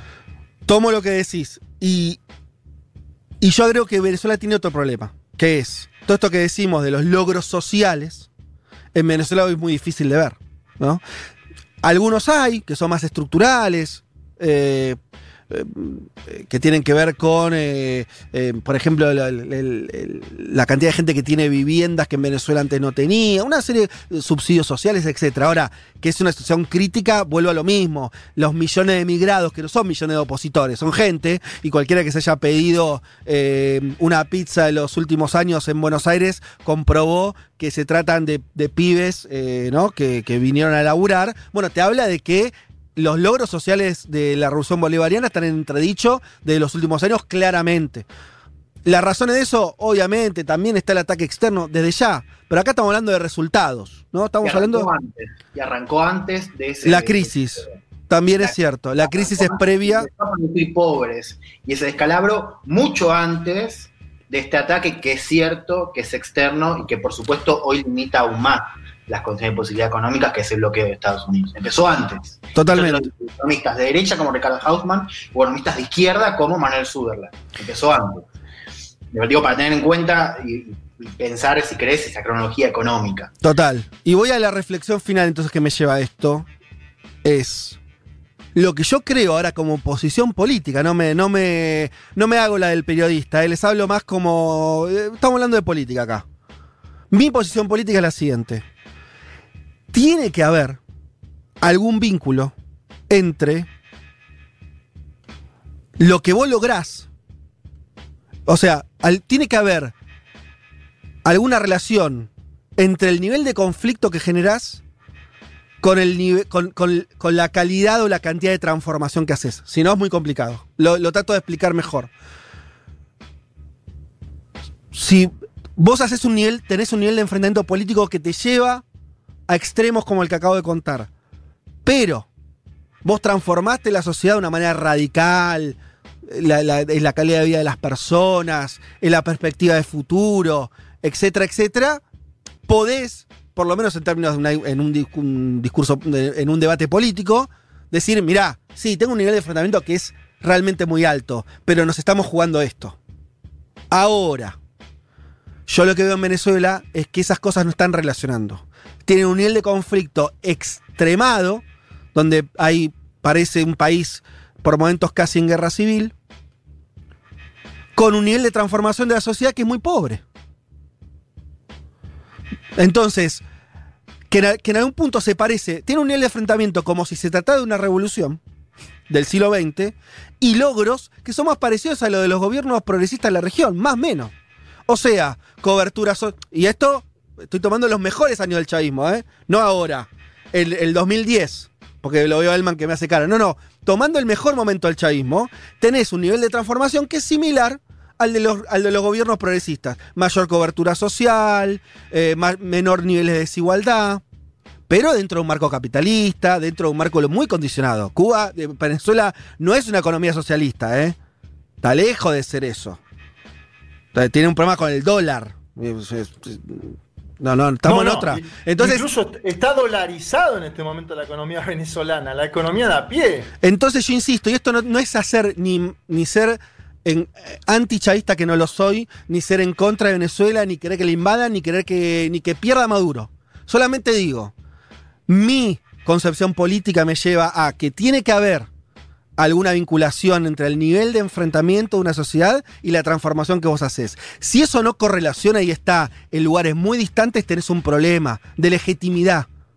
¿Se entiende? O sea, de vuelta, vos no podés, para poner una imagen más, más pavota, querer matar un mosquito con una bazoca. Porque entonces no da, ¿no? Cualquiera te dice, no, flaco, no puedes hacer eso. Es una bestialidad. Bueno, esto me parece que está pasando un poco Venezuela en los últimos años. Por eso nos cuesta hablar tanto de Venezuela, porque es difícil. Pero por lo menos quería compartir esto porque había el debate puesto en un lugar raro, porque me parece que en general no se anima la gente a decir estas cosas. Obviamente podemos estar de acuerdo o no, pero esa es mi verdad relativa, por supuesto. Eh, pero bueno, qué sé yo. Eh, me parece que, que, que, mm, que esta es la forma, por lo menos que yo juzgo el proceso, ¿se entiende en términos políticos? Eh, no sé si alguno quiere comentar algo. Obviamente hay millones de mensajes acá y todo, que algunas, algunos vamos a leer. No, hay muchos No, festejan- Fede, yo quiero, Sí. quiero algo, una, una sola cosita, que lo decíamos con Julia Mengolini el otro día, me- lo dijo Augusto Taglioni en Twitter. Es un tema que toca tanto las trayectorias individuales de las personas y colectivas que provoca al- algunos enojos, eh, que provoca, bueno, eso, ¿no? Como, como una cierta desilusión sobre la actitud tomada por parte del gobierno de Alberto Fernández. Hay gente que se enteró ahora que la posición de Alberto Fernández era esta cuando Alberto Fernández defiende el informe de Bachelet desde hace, desde que antes de que sea candidato. Lo, lo pongo para mencionar y porque me estoy comiendo alguna puteada en Twitter, ¿no? Que me dicen, no, no hablas de Brasil-Ecuador. Yo no hablo de Brasil-Ecuador, este programa no habla de Brasil-Ecuador. Digo, paremos un poco, bajemos dos decibeles y pongamos la discusión en el plano que la ponés vos, Fede. Me parece que está muy bueno eso. Sí, está buenísimo. Y perdón, Juanma, agrego algo. Cuando salió el informe en julio del año pasado, Alberto Fernández llamó la atención justamente sobre ese informe. O sea, no es nueva la posición de Alberto Fernández con respecto a este informe de los derechos humanos. Y por otro lado, no me fumo más ese argumento de, bueno, también en Colombia, también en, porque digo, y acá en el programa me parece que hemos seguido lo que pasa en Colombia, seguimos lo que pasa en Chile. Y por otro lado, hacer referencia a que los informes estos de derechos humanos hacen referencia a las violaciones de derechos humanos por parte del gobierno, digamos, ¿no? Que esa me parece que es la diferencia, porque muchas veces se escucha decir, bueno, pero lo que pasa con los chavistas, que sí, que pasa, que los asesinan, que los queman, como contaba Bachelet antes. Pero digo, me parece que hay que tener claro que los informes hacen referencia a violación de derechos humanos que son por parte del Estado, ¿no? Del gobierno. Que Les leo algunos mensajes de, oyentes, si tienen ustedes también, veo también para, compartir un poco reacciones de lo que estamos charlando. Eh, nos dice Muadlib, eh, no, Muad'Dib, perdón. Eh, un dilema que siempre pienso, si forzás reelección para no perder el poder, se te desmadra todo. Pero sí, como Argentina o Ecuador, hay alternancia, perdés todo lo construido. Vuelta al FMI, deuda. Eh, claro, eh, no, tiene algo de dilema en algún punto. El tema es. eh, el tema es que vos estás dentro de un, escenario. Vos estás dentro de un escenario que no elegís. Esto para volver a cierto filósofo alemán. Uno hace la historia, pero con condiciones que no elige. Entre esas que no elegimos, es la que. es el tipo de democracia que tenemos. Entonces, ¿Y cuáles, poco- son las, cuáles son las alternativas aparte, Fede? Porque Argentina volvió al Fondo Monetario Internacional por Macri, pero Venezuela hoy está dolarizada con el gobierno de Maduro. Entonces digo, so- parecen malas las dos en un punto, ¿no? Sí, el, el tema es que el- a mí me parece, yo lo, lo digo de otra manera por la positiva, lo que dijo por la negativa de Venezuela. Me parece que hoy, que vivimos en un mundo donde no hay otro sistema, porque ese es todo también el asunto acá, ¿no? no Estamos en un mundo donde hoy estamos discutiendo, y es una discusión relevante, porque es la vida y, y la calidad de vida de millones de personas, está discutiendo dentro del marco capitalista. Entonces, si tu discusión es esa, tus formas no pueden ser este, otras que no sean esas. Eso es lo que me parece. ¿no? Tenemos democracia liberal y sí, porque lo que está discutiendo está dentro de ese marco. Y en ese sentido vos las elecciones las puedes ganar y perder. Sí. Claro, pero además me parece que hay algo que se está dejando de vista y me parece que esto está bastante claro, al menos de mi punto de vista, en esta discusión, que es, acá no estamos discutiendo ciertos excesos que a los liberales o socialdemócratas les podría molestar un poco. Acá hablamos, y vuelvo a lo que decía Leti, de un informe que denuncia una violación sistemática de derechos humanos, con grupos paramilitares, con detenciones que incluyen tortura, que incluyen presos políticos, que incluyen violaciones, que incluyen muertes. No estamos discutiendo ciertos excesos que, bueno, que quizás a un sector más liberal, más socialdemócrata, progresista, le puede incomodar un poco. No estamos discutiendo eso como tampoco estamos discutiendo eh, el futuro socialista o no socialista de la revolución bolivariana. Acá estamos discutiendo, digo, acá en el marco de ese informe, una situación sistemática de violación por, de, de, del gobierno de Maduro de los derechos humanos. No, me resulta bastante increíble que, que, que, se marque la discusión una cosa de, ah, bueno, pero si las elecciones y estos excesos y si volvemos, digo, estamos discutiendo otra cosa que me parece mucho más grave, y ahí sí empiezo por la cuestión gradual. Digo, es bastante grave. Eh, lo, lo, que se está denunciando y lo que están registrando eh, estos informes. Sí, es cierto, igual volviendo al informe, quiere decir, yo tomo lo que decís, vos es verdad que agarrás la región y tenés un montón de países donde se lo se critica menos sus, sistemas políticos que tienen una situación de derechos humanos que aplicando eh, criterios parecidos no está muy alejado, ¿no? Siempre lo decimos acá, todas las semanas asesinan a dirigentes sociales en Colombia. Sí, pero no es lo mismo, ¿eh? para, para, no, yo, creo, yo creo que ahí te, te, pongo un contrapunto. Yo creo que Dale. O sea, ahí hay una diferencia. Acá preguntan, ¿por qué no hay informes en Bolivia, en, en Colombia? Cosa que es falso, porque sí lo hay. Uh -huh. y, y, en parte no son los mismos informes, porque la situación no es lo misma. No es la misma. Y, y hemos sido súper críticos con el gobierno. de la situación en Colombia, de la violencia, violación de derechos humanos, es histórica. El gobierno Pero cuando decís que no es lo mismo, ¿qué, te, qué quieres decir? Que la situación que estamos viendo hoy en Venezuela en algunos casos es mucho más grave. Bueno, no sé, grave. ahí no, no lo, yo digo, no lo sé. Es decir, vos, vos a, a recopilás, no me acuerdo el número que era, desde principio de año hasta ahora, en Colombia, la cantidad de, de asesinatos de, por, por fuerzas eh, paramilitares y oficiales de dirigentes sociales, y era yo no sé si en Venezuela tenés ese número, ¿eh? Te diría que no. O sea, te diría que no, a priori. No, no, tomando el informe Bachelet, no, ¿eh? De hecho, en Colombia. Tenés, perdón, perdón, Juan. Dale. Sí lo he seguido. La, la, la, cifra máxima que te dan es, es eh, desde la firma del acuerdo de paz son mil líderes sociales asesinados, que es un montón y es una atrocidad. Sí. Ahora, la situación no es la misma porque una gran, o sea, primero porque se desconoce el, el, el, cómo, se cómo han muerto esos mil líderes sociales. Y, lo que dicen los informes es que hay una gran parte que viene de grupos paramilitares que están aliados más o menos con el gobierno de Iván Duque, hay otros que vienen de matanzas internas, hay otros que vienen por, por otras muertes que están causadas por eh, enfrentamientos con el ELN y otras guerrillas locales no es una cuestión numérica, no es una cuestión cuantitativa de cifra. Digo, acá me parece que es desviar la discusión. Digo, acá lo que está anunciando el informe y queda muy claro cuando uno lo lee es una, un ataque sistemático por parte del gobierno. Eh, y en ese sentido es, es, diferente. Yo decía más grave porque, digo, hay, hay, eh, podemos discutir punto por punto, pero creo que no tenemos que dejar de lado eso. El caso colombiano es un caso atroz y donde el gobierno tiene responsabilidad, pero no es lo mismo. No es lo mismo lo que está denunciando en este informe. Bueno, yo ahí, sí. perdón, Fede, diciendo un poco, de hecho con Juan nos hemos reunido incluso, por ejemplo, con las madres de Soacha, que son esas madres que denuncian que a sus hijos los asesinó el ejército y los hizo pasar como combatientes para que el Plan Colombia siga activo, para que Colombia siga recibiendo dinero de Estados Unidos, y esto fue durante el gobierno de Iván Duque, e Iván Duque hoy está preso por testimonios falsos, o sea, realmente no se hizo nada y no se condenó lo que pasó en Colombia. Uribe, Uribe, Uribe. Uribe, ¿qué dije? Eh, Iván Duque estaba preso. Sí, y, no, Uribe, y a- Uribe, y ayer, lo, sol- ayer lo soltaron a Uribe. Uribe, ya. Uribe, pero digo, pero no fue preso por esa situación que era directo Sí, sí, de, sí. eh, del ejército asesinando a los propios colombianos y colombianas. Digo, a lo que voy es, yo disiento en la idea de si uno es más grave o no que el otro, pero sí, Claro, me- esta idea a mí la que me hace ruido es ¿Por qué eh, si no se denuncia en Colombia, o, o que, que me parece que sí se denuncia igual, ¿por qué no igual si pasa en Venezuela no hablar de todo? Digo, hablar de lo que pasa en Venezuela, de lo que pasa en Colombia y de lo que pasa en Chile.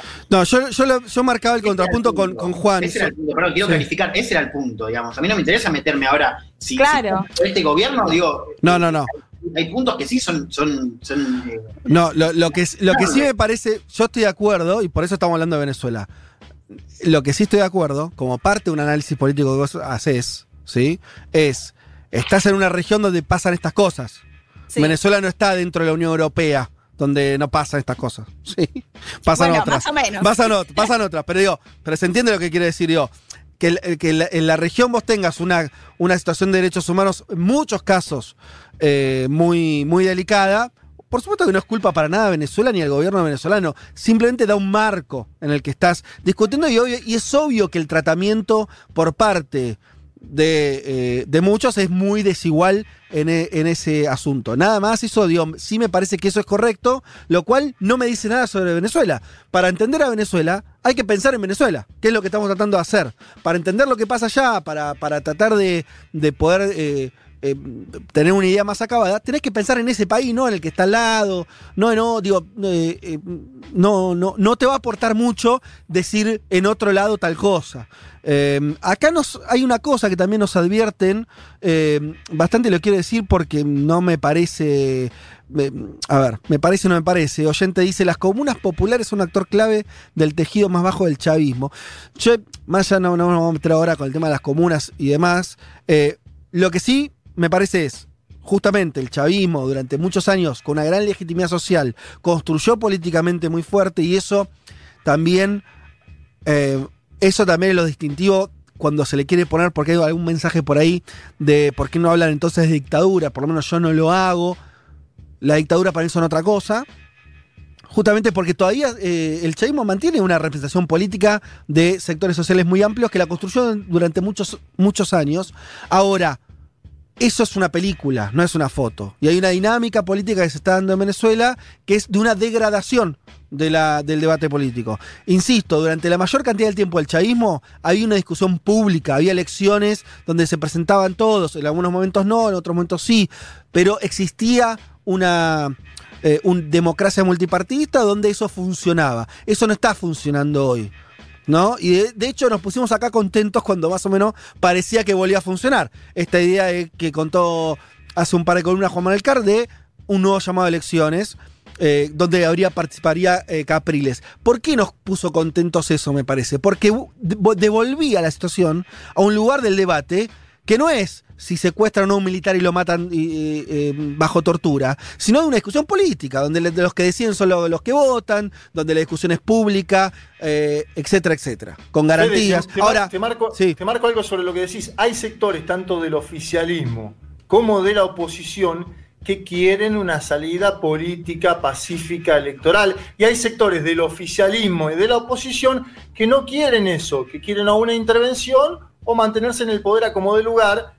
Me parece que desde la comunidad, la llamada comunidad internacional, lo que tenemos que hacer es tratar de que los actores del oficialismo y de la oposición que quieren una salida negociada electoral y con todos los actores políticos participando en elecciones, lo puedan hacer en algún momento. Yo no sé si es posible ya en el escenario que vos marcás, donde esto ya se ha desmadrado en algún sentido de lo, lo que hemos conocido en su momento, pero vuelvo a marcarlo. Hay sectores, es lo que decía Capriles. Capriles decía, yo sé que hay gente en el gobierno que quiere que yo participe y ellos participar y tratar de, tener una salida negociada en algún sentido electoral, política. La clave de Venezuela es que vuelva a la política, me parece. Totalmente, totalmente, porque es la, es la única salida que, que puede ser más humana que lo que estamos viendo hoy. ¿No? Y con, con estos niveles de enfrentamiento que estamos viendo hoy, yo insisto con mi idea central. Tenés un nivel de enfrentamiento que no se corresponde con la transformación que hiciste. ¿Se entiende? Esto podemos estar. Si querés, es una posición de izquierda, de, de- de izquierda. Otro te puede decir: A mí no me importa la transformación. A mí lo único que me importa es que las reglas sean eh, pacíficas. Yo digo, bueno, listo, respeto esa posición. No es tanto la mía. Yo toleraría. Pero no en el caso de. En cualquier. No, más que toleraría, porque no soy quien para tolerar o no. Entendería un nivel de enfrentamiento alto si lo que te está jugando es muy fuerte. Esto no pasa eh, solamente en gobierno de izquierda, pasa en cualquier situación. ¿no? Eh, donde, eh, donde cuando se discute, no sé, pongamos la guerra civil de norteamericana. Y estaban discutiendo el esclavismo, estaban discutiendo cosas fuertes, se mataron, millones de muertos. Había ¿Tenía sentido esa guerra? Claro que tenía sentido. Porque lo que se estaba discutiendo era el corazón del sistema. En general, cuando pasa eso, tenés una guerra o tenés algo parecido a una guerra. Lo que yo estoy diciendo es que en Venezuela no estás teniendo un nivel de transformación que justifique ese nivel de enfrentamiento. Pero bueno, esa era mi idea relativa y un poco me parece que pudimos también conversar y, y- y traerles algunas voces más. No sé si alguno quiere decir algo, estamos un poquito pasados, Creo pero que está tiren. que, que- que me parece que vos introdujiste que estaba, eh, eh, digo, al margen de la situación y la descripción, que es, eh, hay una pregunta que es cómo discutimos Venezuela, que me parece que es bien interesante también. O sea, y si nos interesa esa discusión, yo creo que sí, yo creo que, digo, si uno mira lo que está pasando en la región hace ya un par de años, y no solamente por el tema mediático, que eso puede estar en segundo plano, me parece que sí tenemos que repensar la situación, o si nos vamos a quedar en esas posiciones enfrascadas discutiendo eh, donde la coyuntura venezolana está afuera de eso, porque siempre discutimos de otra cosa. Claro, Eh, exacto. y ahí me parece que hay, hay un ejercicio enorme para hacer, para revisar, y, y- y pienso, eh, y lo digo con, con respeto y con total respeto a esto que decía Juan de las trayectorias eh, individuales y colectivas que, están muy marcadas y que en la política uno no puede obviar. eh, y lo respeto mucho, pero, pero digo, me parece que justamente en ese respeto también uno creo que está obligado a repensar eso, a mirar y también, digamos, uno puede hablar, conversar con gente de Venezuela que está acá, que está allá, eh, y, sobre todo la pregunta es si nos interesa hacer ese ejercicio de repensar la situación, de repensar nuestro lugar ahí, eh, y, de ver si, si, queremos una nueva, si queremos ca- cambiar un poco la, el- el- el marco de la discusión, porque siempre parece que estamos discutiendo de otra cosa. Así que celebro este ejercicio de también pensar, bueno, ¿cómo queremos discutir Venezuela? ¿Desde dónde nos paramos? Sí, totalmente. Eh, eh, esa era un poco la idea y porque en general, eh, además, y, esto también lo digo, en general el periodismo se, se queda en posiciones también cómodas. ¿eh? O sea, no es que la gente solamente se pone maniquea, sino que el periodismo también. O se pone maniqueo o se pone, bueno, como se desentiende alegremente. La verdad que no, no y nosotros también queríamos este, decir nuestras cosas al respecto, tratar de, tratar de darle algún que otro elemento para, eh, como es, este, para, bueno, algún que otro elemento para, para poder pensar eh, más eh, y no menos que antes. Hasta acá, muchísimos mensajes, no lo vamos a poder leer a todos, por supuesto. Aunque nos comamos todas las puteadas, Fede. No, bueno, pero eso está, qué sé yo, está bien. Cuando estás discutiendo, mira, no hay nada más. eh, no hay nada que a mí me parezca menos noble Sí. que decir algo fuerte y después ofenderte si te responden. Eso no va. Eso, eso, eso me parece el último eslabón del, del- de la cadena alimenticia. ¿viste? O sea, eh, eh, pasa mucho en Twitter, ¿no? Hay gente que sale a decir cualquier cosa y después, ay, me contestaron. No, bueno, viejo, saliste a decirlo, bancate. Así que bienvenido sea todo. Las opiniones que, que también han- que, que nos tratan de, qué sé yo. Sí, el de tema todo. es eso, que sean opiniones y que sea debate, ¿no? Porque me parece que acá lo que pasa es que empiezan a agredir mucho. Esa es la diferencia. Bueno, y pero el que te agrede, el que te, mira, sobre eso, el, el- para mí el que te agrede es um, como ¿qui- quién decía eso, Eh, eh, habla, más de, habla- habla más de esa persona, ¿no? Sí, había un chiste alrededor que ahora no me va a salir bien, pero es algo así como eh, eh, que, que, le- que- que en realidad es una digresión, ¿no? El insulto, ¿no?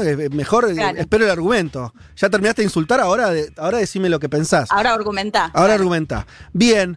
Bueno, nos fuimos un poquito de tiempo, pero, pero todavía hay mucho más, ¿eh? Hasta las 3 de la tarde vamos a estar hablando de política internacional. Falta un montón. Quédense por acá. Federico Vázquez, Juan Manuel Carr, Leticia Martínez y Juan Elman. Un mundo de sensaciones. De la invención de la rueda a las stories de Instagram.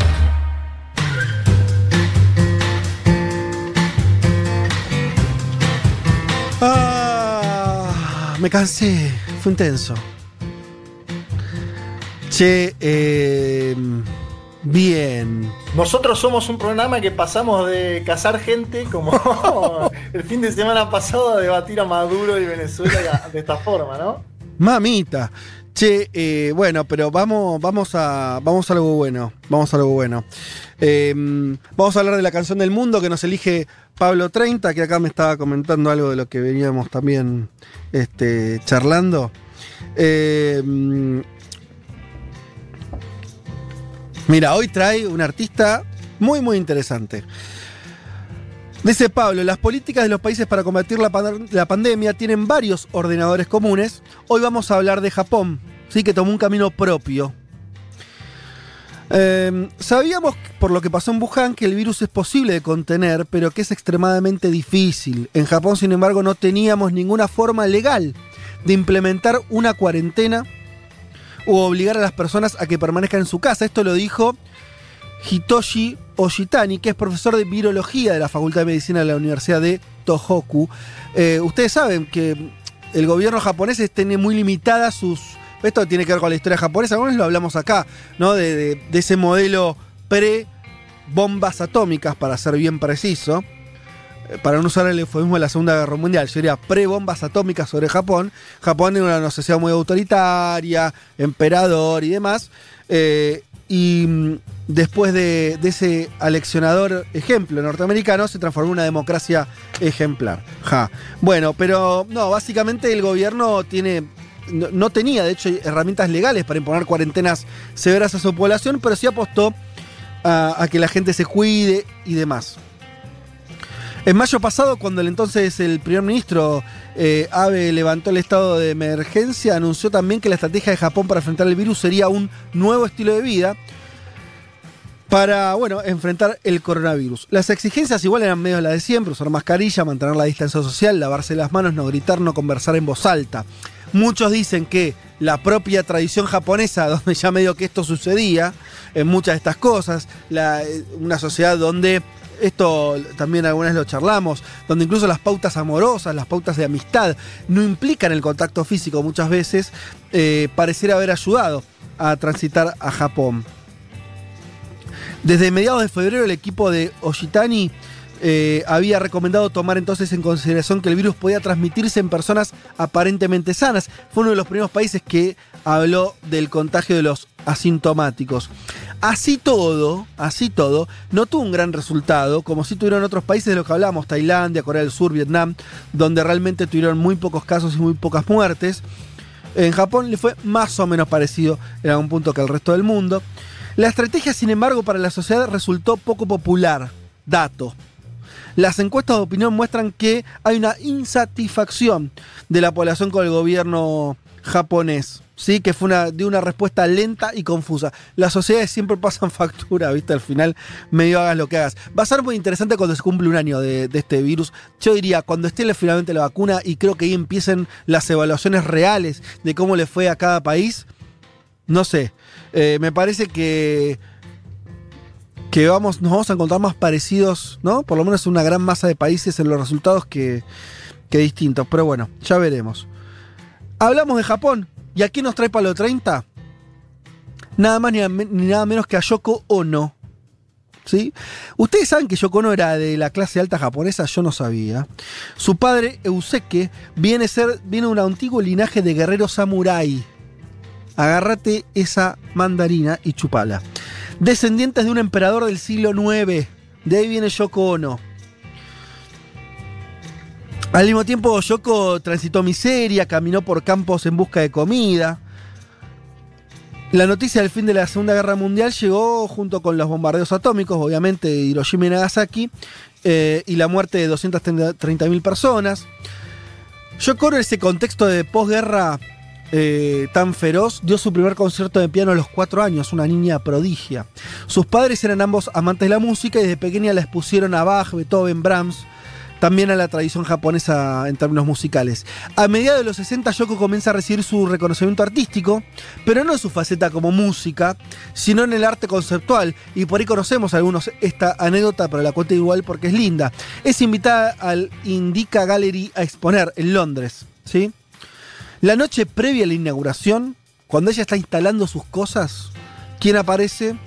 Por supuesto, John Winston Lennon, que estaba deambulando por ahí, se mete en la galería, ve lo que está haciendo y según eh, cuenta las historias, se sube una escalera, ve por un, eh, un lente que era, que era parte de la instalación y se encuentra con la palabra sí.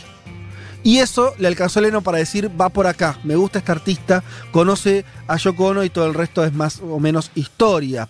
John Lennon no quería estar un minuto sin, sin Yoko, a pesar de todos lo- los problemas que le traía al interior de los, de los Beatles. Después se le acusó de, de la separación de la banda. En, los años 70, junto con Lennon, obviamente rechazó la guerra de Vietnam. ¿no? Y se, se intensifica una politización de Lennon que muchos dicen que es por Yoko también. Y se convirtió en figura fundamental de la lucha por la paz y los derechos civiles. Comenzaron a usar su fama en ese sentido, ¿no? Como para dar visibilidad a las ideas que tenían. Fueron vigilados por el FBI, eh, arriesgándose a ser deportados eventualmente. El año pasado se la vio a Yoko Ono en una marcha feminista en Nueva York de sombrero, anteojos negros, montada en una silla de ruedas con la ayuda para, para desplazarse. Y dijo, nosotras tenemos nuestro propio poder para dar, sin necesidad de tomarlo de los hombres. El poder de la mujer es el que nosotras mismas nos otorgamos. Vamos a escuchar a, entonces a Yoko. Vamos a escuchar una colaboración que hizo con una gran banda de Flaming Lips. Eh, es una canción del año 2012. Puede empezar a sonar si, si Lali quiere. Ahí va. La canción es Brine of Heaven.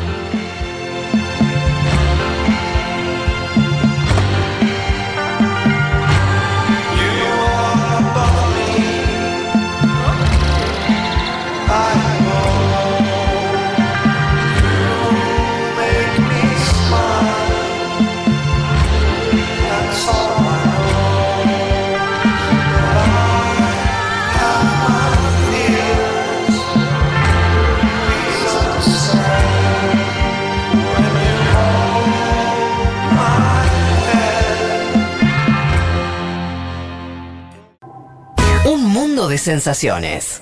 Vázquez, Carg, Martínez, Elman. Un programa que no quisiera anunciar el comienzo de la Tercera Guerra Mundial. Pero llegado el caso, lo hará.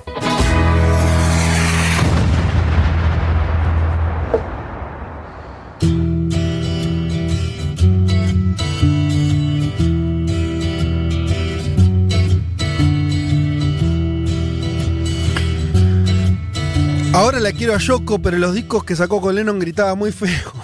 cierto. Em, bueno, sé que Yoko es bastante querida. ¿eh? Hay muchos mensajes alabando a, a Yoko como artista.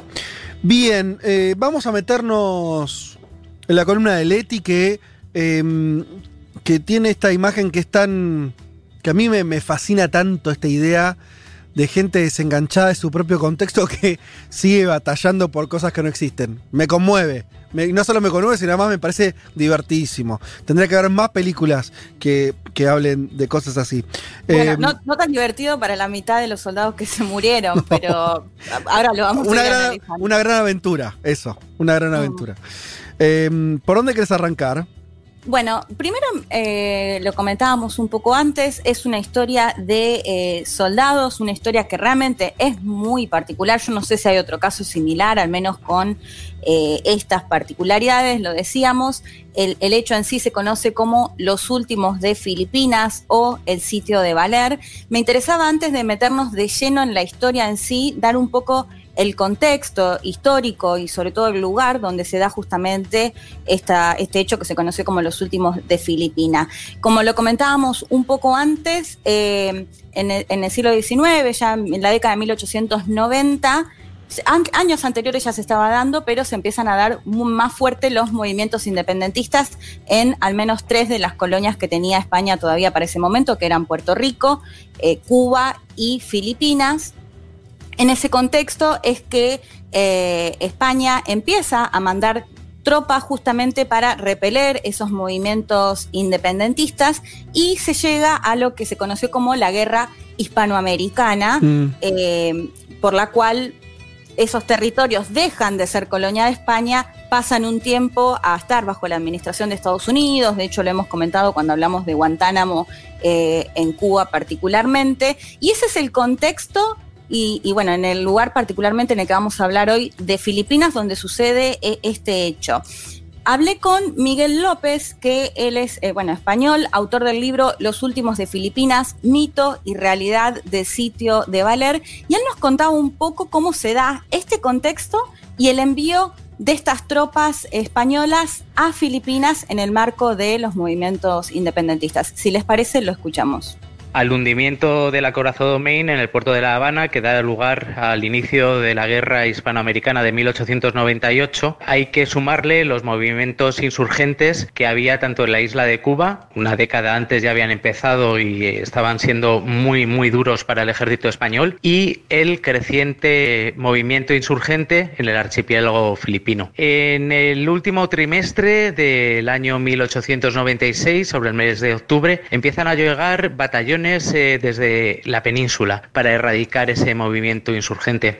En muy pocos meses la insurgencia estaba ya copada y estaba recluida en los montes de Viacnavato. Se llegó a la firma de la paz de Viacnavato por la cual los líderes insurgentes eh, aceptaban una cantidad económica y se exiliaban a Hong Kong. Lejos de dedicarse a vivir la buena vida con ese dinero, lo que hicieron fue comprar armas y apoyos desde colonia británica. Con el surgimiento de la guerra hispanoamericana, vieron una nueva oportunidad para alzarse en armas contra España.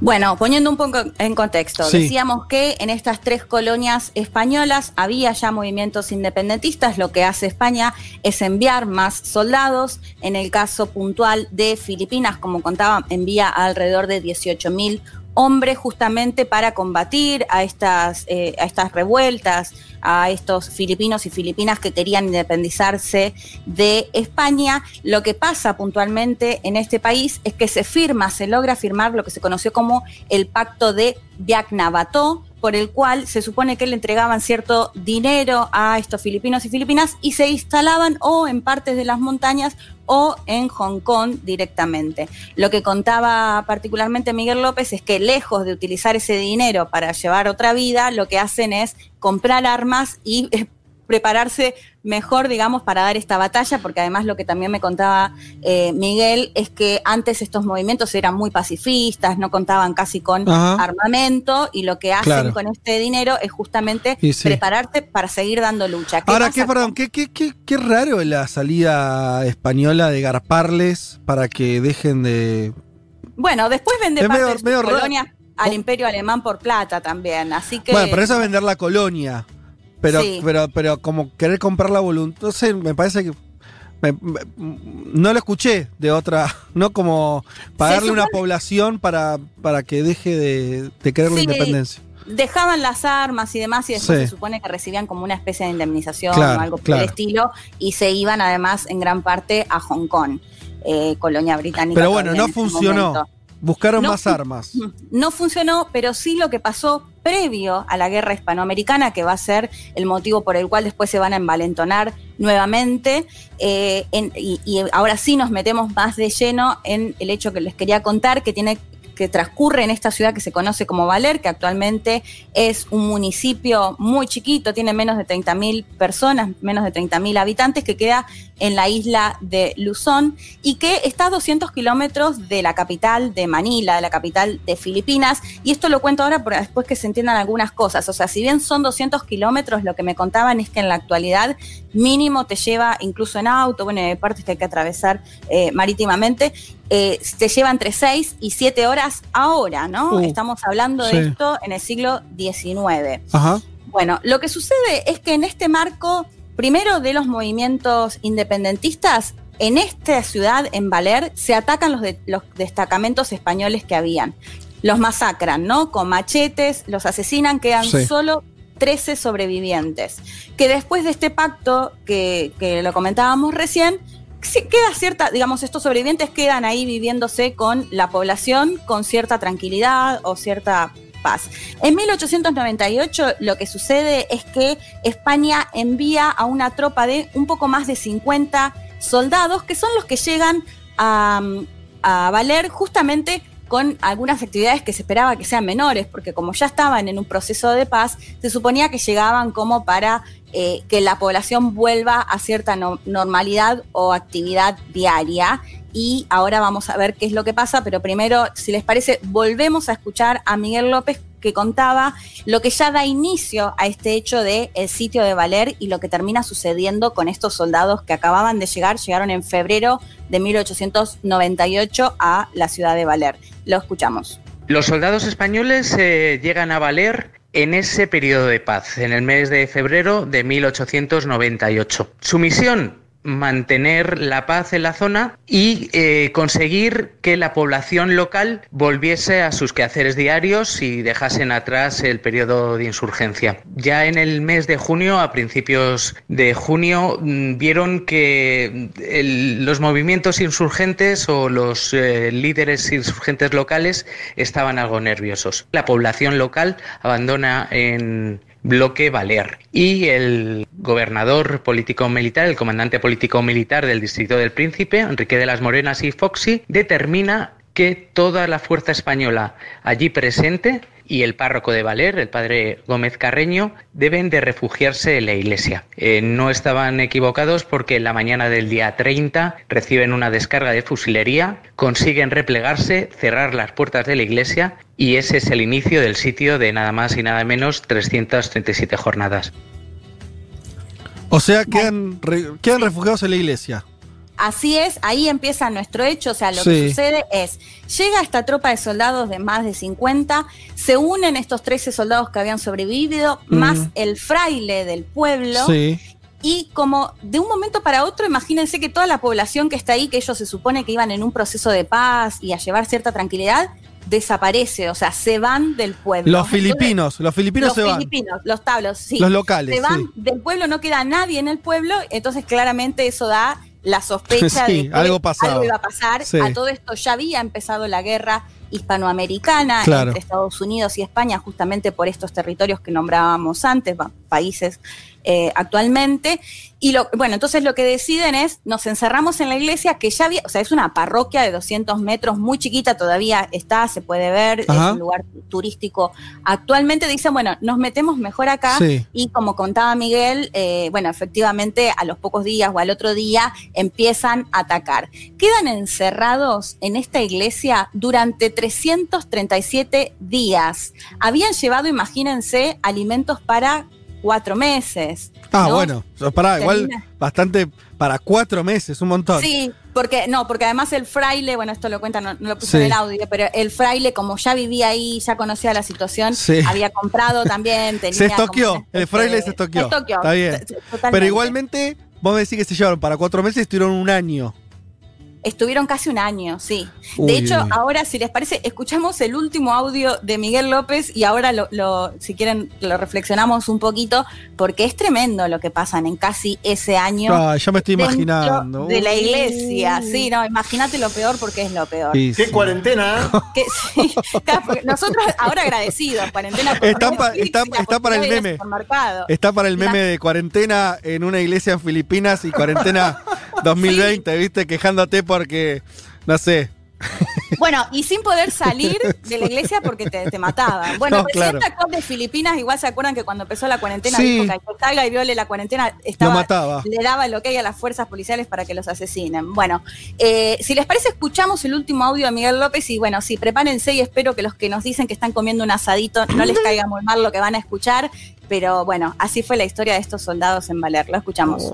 Son desconocedores de que la guerra había terminado, porque básicamente cuando cierran la puerta de la iglesia esa guerra continúa en vigor. Hasta el mes de agosto hay posiciones españolas luchando contra americanos y contra los insurgentes. Esa carencia de información, curiosamente, es lo que hace mantener la esperanza en ser socorridos. Después de más de 11 meses de, de sitio, ¿tienen alimentos? Tenían, porque eh, administración militar eh, les Mm. habían mandado víveres para cuatro meses cuando su misión era de dos. Se pudieron mantener, ni que decir tiene que durante el sitio comieron todo lo que volaba, reptaba o pasaba cerca de la iglesia. Comieron roedores, serpientes. Estoy recordando el testimonio de un soldado que comentaba otro años más tarde que si recordaba cuando eh, había un perro caído por las balas en tierra de nadie, se jugaron la vida para meterlo dentro de las trincheras españolas y cuando entró, eh, cuando ya consiguieron despedazarle, vieron que tenía sarna y dice el soldado, y qué rico nos supo. Solo termina en el sitio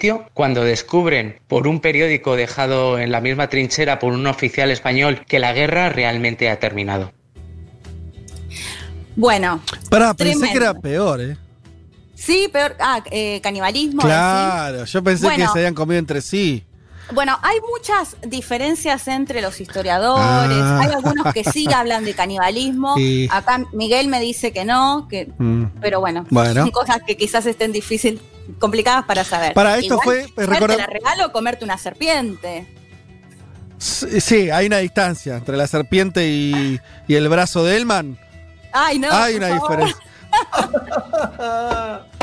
No, no. Che, Para, ¿qué año fue? ¿Qué año fue todo esto? 1898, a ver, lo pongo un poco en 98, contexto. claro. O Estos soldados llegan en febrero de 1898, en lo que se esperaba que sea una misión de un par de meses.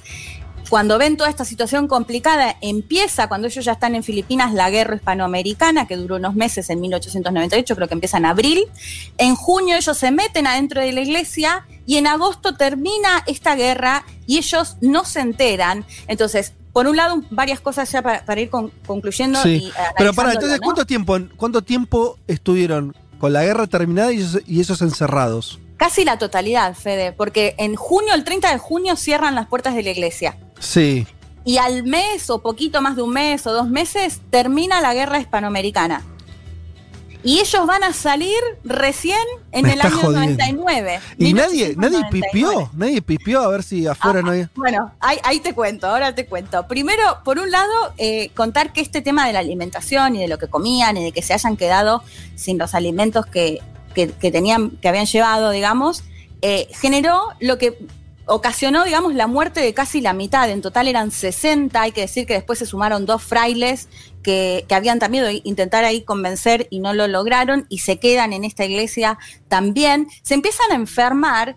Esto lo pueden ver muy bien en dos de las cuestiones que les iba a recomendar. Por un lado, el Ministerio del Tiempo, quienes no lo vieron, ah, bueno, a ustedes no, no sé si les gustó tanto, a mí me encantó. En la segunda temporada, en el capítulo 7 y 8, se trata justamente esta cuestión de valer. El Ministerio del Tiempo, para quienes no lo vieron, es un ministerio que es secreto, donde tienen la posibilidad a través de unas puertas ir a distintos momentos de la historia, tanto de España como del mundo, y lo que hacen es no, no cambiar. De hecho, vieron que el principal, el protagonista, uno de los protagonistas, llega justamente al ministerio porque a él eh, atropellaron a su compañera Sí. y él, su único deseo es volver a, Sí. a- a tener a su compañera, digamos, y, y encuentra en el Ministerio del Tiempo como esa posibilidad, pero después le dicen no, porque de ninguna manera el pasado se puede modificar, porque si no eso significaría modificar el presente, pero como este ministerio estuvo a través de los siglos, sí hubo algunos intereses que volvieron al pasado o para hacer, intentar ser monarcas o intentar hacer dinero, y lo que tienen que hacer ellos básicamente es solucionar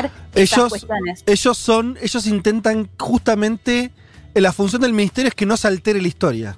En realidad. Exactamente. Ellos son como conservacionistas. Viajan para impedir que se altere la historia, ¿no es cierto? Claro, es que- porque como los funcionarios a través de todos estos siglos es como que yo digo, bueno, me voy a la época en la que Colón conquistó América. Entonces digo, bueno, en lugar de Colón voy yo y conquisto, ¿no? Y me quedo con todas las riquezas. Entonces eso es lo que empieza a pasar con algunos funcionarios y lo que tienen que hacer estos funcionarios de ahora es, digamos, evitar que eso suceda. Lo que termina pasando en estos capítulos 7 y 8 de la segunda temporada es que el protagonista, este que, del que hablábamos, que se le había muerto su compañera, Julián, va a Cuba en realidad como médico y termina en Filipinas y Ah. termina encerrado Ah, en el mirá. sitio de Valer. Y después va otro de los funcionarios a rescatarlo y también termina en este sitio de Valer, pero bueno, está buenísimo para ver cómo se da toda esta situación. Por otro lado, otra peli que recomiendo que está en Netflix, que se llama 1898, eh, Los últimos de Filipinas. Si bien Miguel me decía que hay algunas cuestiones que son muy ficcionadas y no responden a, a la realidad, como por ejemplo el caso del fraile que dice que o sea, consumía opio todo el tiempo, eh, él me decía que por una cuestión de, de que el opio no había llegado a valer, que el opio a lo Ajá. sumo podía ser el opio chino, podía estar en Manila, pero no de ninguna manera en valer. Entre otras cuestiones, sí me parece que sirve para que se vean este tipo de la, la enfermedad que se conoció después como beriberi, que se le empezaban a hinchar parte, los órganos del cuerpo y que en la gran mayoría de los casos terminaba con la muerte porque era una enfermedad desconocida. ¿Adentro de la iglesia todo esto? Todo adentro de la iglesia, Fede, porque si salían los mataban a tiros, entonces no podían salir de la iglesia. Y por suerte, esta tropa, eh, lo que me decía Miguel era que como eran tan pocos, o sea, poco más de 50, era muy raro que cuente con un médico. A lo sumo iban con algunos trabajadores de salud. En este caso sí, había un médico y el médico que él mismo se enferma empieza a sospechar, imagínense, siglo XIX, no Sí. se conocía esta enfermedad, no se conocía el tratamiento, absolutamente nada, empieza a sospechar que eh, la alimentación es el motivo por el cual se enferman y se mueren. Entonces lo que ordena este médico o les pide es que empiecen a hacer como pequeñas salidas y a escaparse en el pueblo para robar básicamente eh, animales, verduras y algunas otras Ah, o cosas sea que salían de la iglesia en expediciones muy concretas. muy concretas y al menos en lo que se podía ver en las películas y eso. Pero tenían, eh, a- asesinando a quien se cruzaran, digamos, ¿no? No- Porque corrían sí. el riesgo de ser asesinados. pero en realidad no corrían el riesgo, Leti. Sí, porque los filipinos y las filipinas de ahí querían que se vayan, que se vayan. Ah, o sea, ellos, pero el asedio no existía entonces realmente. Sí, sí, sí, sí, sí. Sí, Ah, el- el, asedio existía.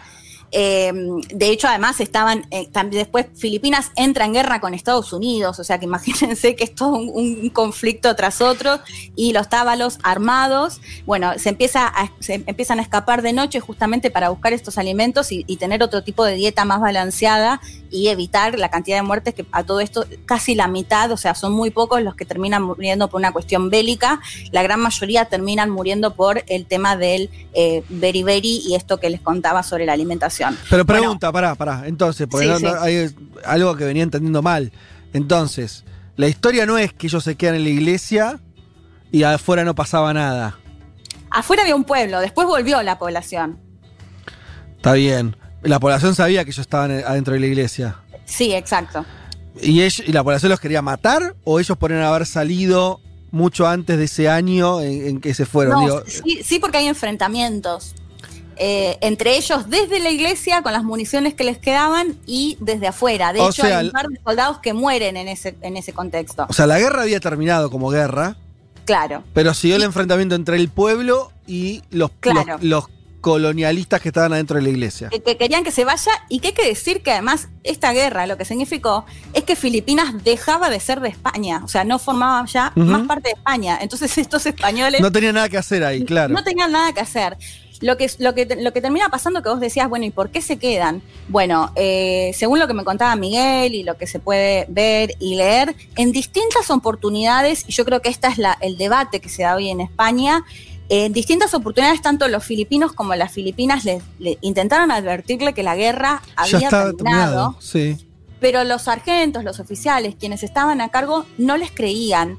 De hecho, y esto también se puede ver mucho en la película que les decía que está en Netflix, envían a, los propios soldados españoles a decirles, pasa que había soldados que habían desertado también. Entonces ahí les decían, no, pero ese traje que usted tiene, ese uniforme ya no se usa más. Esto en realidad es una emboscada, ¿no? Nos quieren emboscar, ¿no? Bueno, y no, y no descubren que la guerra había terminado hasta 337 días después, cuando leen finalmente eh, un diario en el que, bueno, dan cuenta de que sí, la guerra había terminado, de que tanto Puerto Rico como Cuba y como Filipinas ya no formaba parte de España, de que España había vendido algunos territorios por dinero al imperio alemán y que ahora se desarrollaba en Filipinas una guerra entre Estados Unidos y, eh, los, y Filipinas, ¿no? O Así sea, que- eh, para, para, para terminar de ordenar entonces la historia, es que, que está buenísima. Los que están adentro de la iglesia creen que la guerra continúa, por eso, y por eso deciden no rendirse, porque ellos podrían haberse rendido, por ejemplo. Y haber Totalmente. dicho, listo, se terminó la guerra, yo salgo acá, manos arriba, ya está, eh, me, me vuelvo a España. Ellos seguían confiando en que eran parte de un destacamento que estaba defendiendo la colonia de Filipinas. Exacto, y eso eh, es lo que Y yo la te gente decía. se lo decía, vos me decís, y la gente le contaba, Sí, che, sí, se terminó la guerra. Y los tipos, no, que me está mintiendo. No, eh, lo peor es que empezó otra, no es que solo se terminó. Claro. Otra y, no- y España ya no tenía nada que ver, eso es lo peor. Y, el- el te- y acá creo que eso es lo que yo planteaba como, esto me parece que es el debate, porque algunos y algunas españolas sostienen como, bueno, qué tontera por una cuestión de patriotismo y decir, sí, yo lucho con España hasta el final, se terminan quedando en esa situación, mueren casi la mitad. Por otro lado, hay quienes sostienen que, bueno, fue un acto heroico porque quisieron defender España y la colonia hasta último momento, ¿no? Ese es el debate, digamos, Claro. que se da entre los dos, cada uno les dejo la, opinión que, que quieran. Lo que termina pasando después de que ven este diario y se dan cuenta de que la situación que les venían advirtiendo era real, hay distintas versiones, ¿no? Pero también se cree que algunos desertaron. Imagínense que en ese contexto en el que te vienen a avisar, no tenés alimentos, estás comiendo ratas y demás, dicen, bueno, no, yo me voy con los filipinos y con la filipina y que sea lo que sea, ¿no?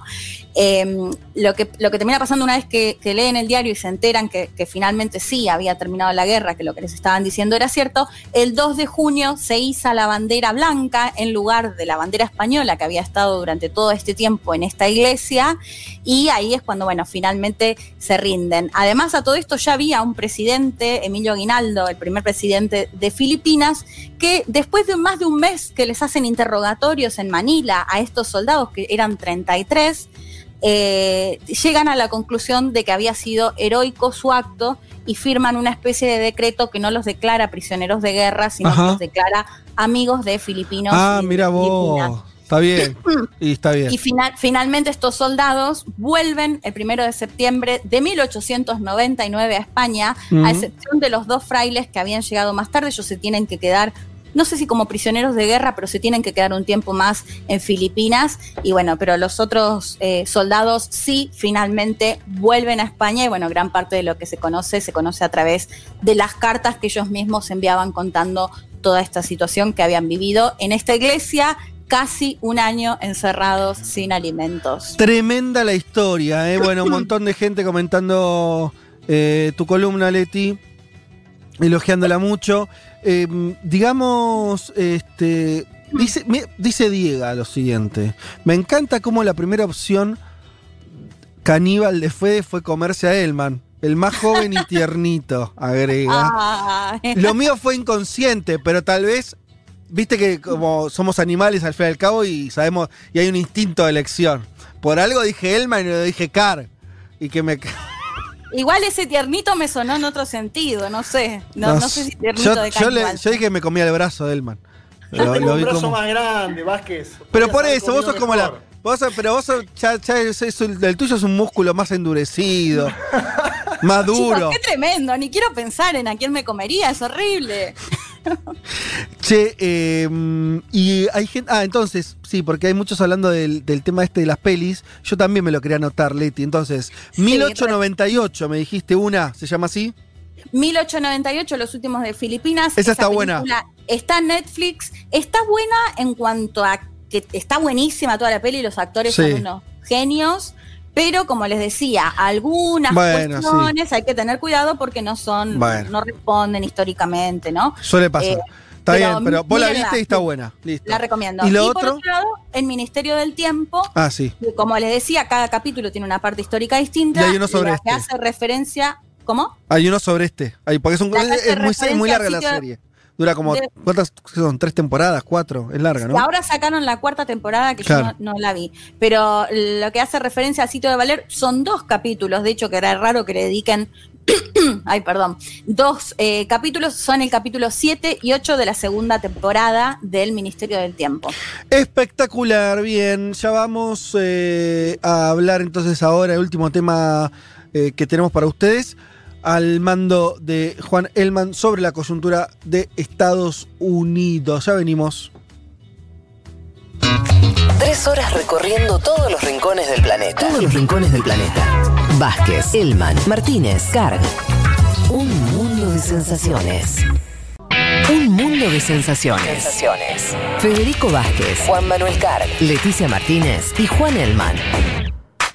Un programa sobre política internacional que no cree en teorías conspirativas.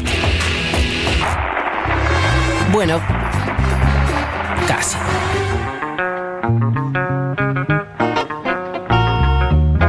¿Cómo estamos? A ver, eh, yo iba a leerles algunos mensajines que había por acá. ¿Qué tenés? Eh, uy, qué cosa. No, eh, bueno, gen- no, no, no, de todo hay. Pasa que tenía algunos que se me perdieron, che. Bueno, hay, hay mucha gente, más, más de uno. Cuando digo uno, me parece que son dos o tres. eh, hablando de las aptitudes comestibles de cada uno de ustedes, chicos. Así que, no sé. Alguno pone Leti, ¿nos comemos? Bueno. Otro dice carcita de car. Juanma, Juanma, vos sos mi primera opción, si me lo pedís. Si me lo pedís. ¿Cómo, cómo, cómo, cómo? So- Vos sos mi primera opción si me lo pedís. ¿Qué, ¿Pero qué me quiere comer? ¿Un brazo? No, no entiendo. No, no ¿Cómo, entiendo cómo bien la pegó el canibalismo? El canibalismo está full, ¿eh? Car es nalga y Elman es peseto, dice otros por acá.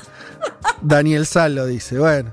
No eh, no sé no lo si. voy a hacer, o sea, voy a intentar. No. para. Son, son más caros, Elman, valés más. Es verdad El eso. vale más. Eso es verdad. Lo, lo único que quiero decir es que me gusta que al menos es un canibalismo que pide eh, consenso, pide. Pide permiso, pide permiso. Ya, Totalmente. pide permiso, está bien, te puedo comer. digamos.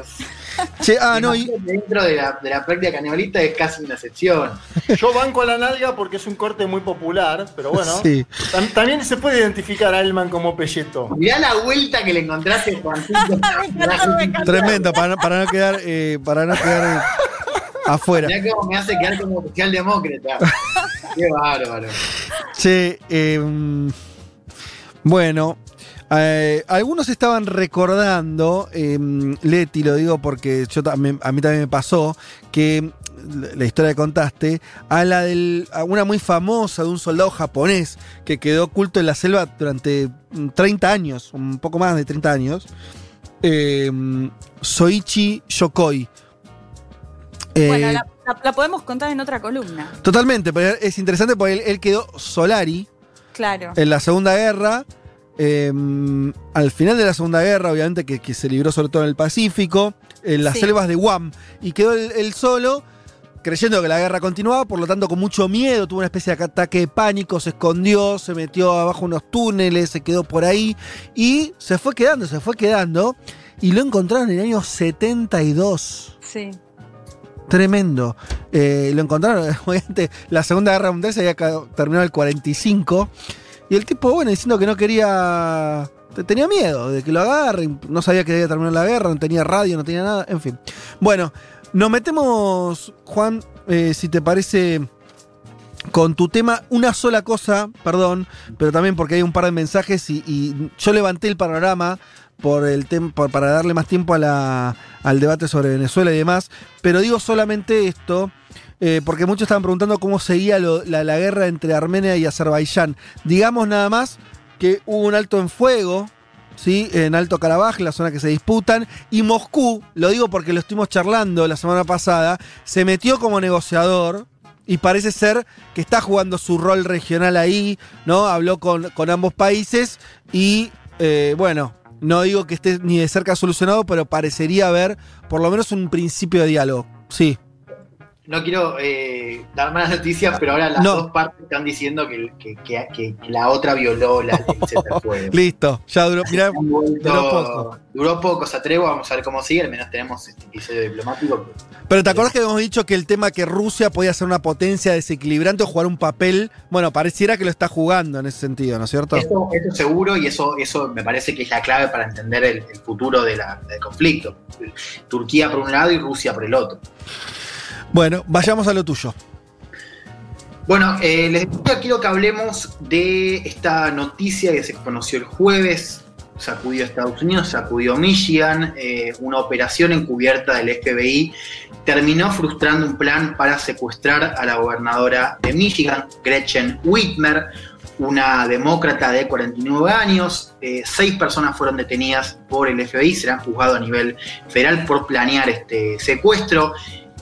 Revela el FBI que eh, dentro de las comunicaciones se venía siguiendo ya hace meses los movimientos de Whitmer, que había eh, varios planes alternativos, pero el último plan era detener eh, a Whitmer, secuestrarla en su casa vacacional, ¿no? Y juzgarla por crímenes de traición, ¿no? Esto se ¿Por marca crímenes de traición?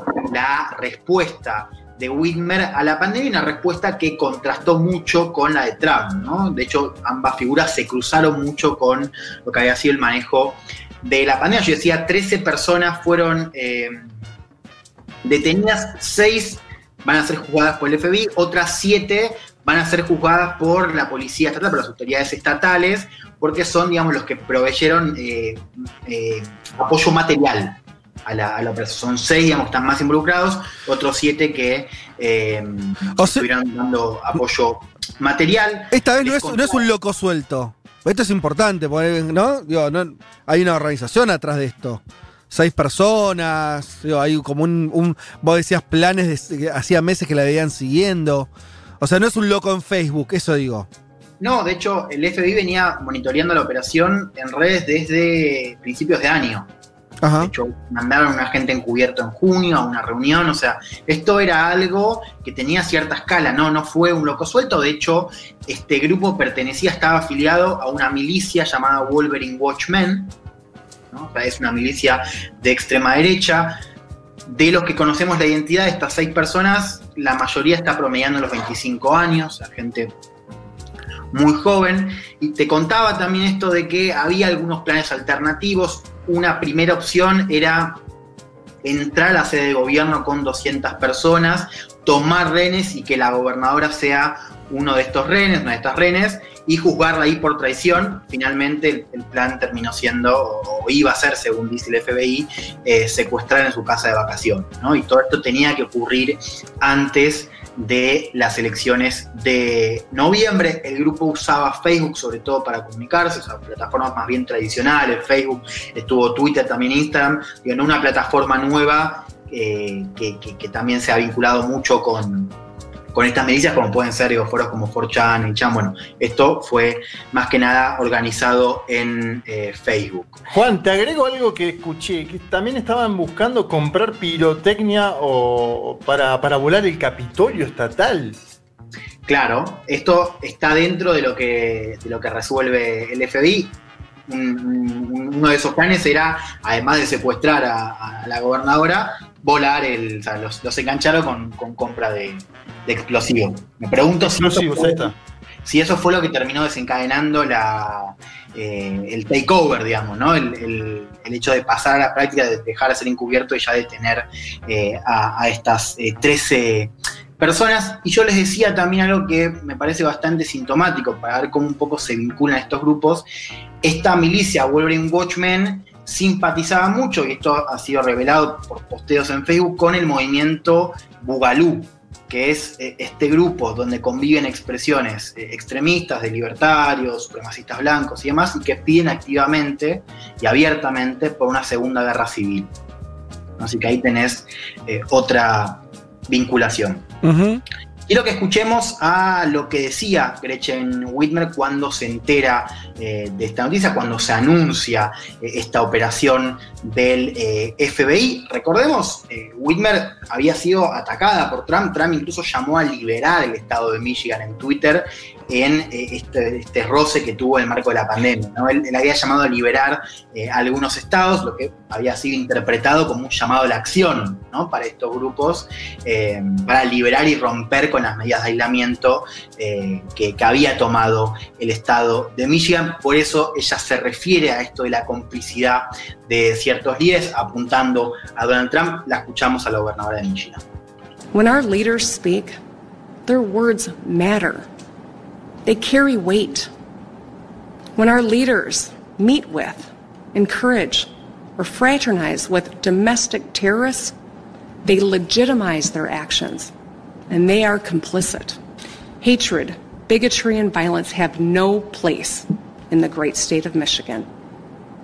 If you break the law or conspire to commit heinous acts of violence against anyone, we will find you. We will hold you accountable and we will bring you to justice. Never forget.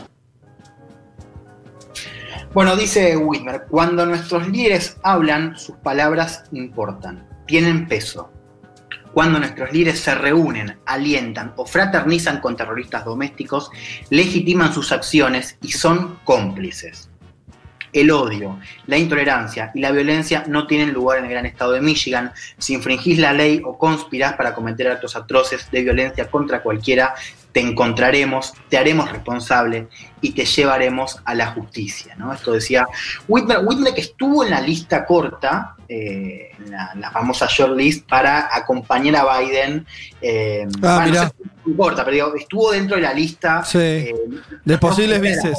pero estuvo eh, siendo tanteada eh, para acompañar a, a Biden en la fórmula demócrata, una gobernadora que tomó mucho peso este año con el manejo de la pandemia, un manejo responsable si uno la compara con otros estados eh, federales, y eh, relativamente joven, 49 años. Bueno, me parece que es un- una figura que eh, tenemos que seguir. Michigan además es un estado competitivo, con lo cual uno tendería a pensar que la figura de Winner va a seguir siendo muy presente y quizás cada vez más en la política eh, norteamericana. Y lo que mencionaba, ¿no? Y la gobernadora es esta complicidad de Trump que se ha negado a condenar el supremacismo blanco, que ya ha tenido varias actitudes eh, donde se le, se le pregunta por la opinión ante ya sea asesinatos o eh, otro tipo de violencia cometida por grupos de derecha, y él automáticamente no solo se niega a condenar la violencia de grupos de derecha, sino que habla de Antifa y de la izquierda. Ahora vamos a escuchar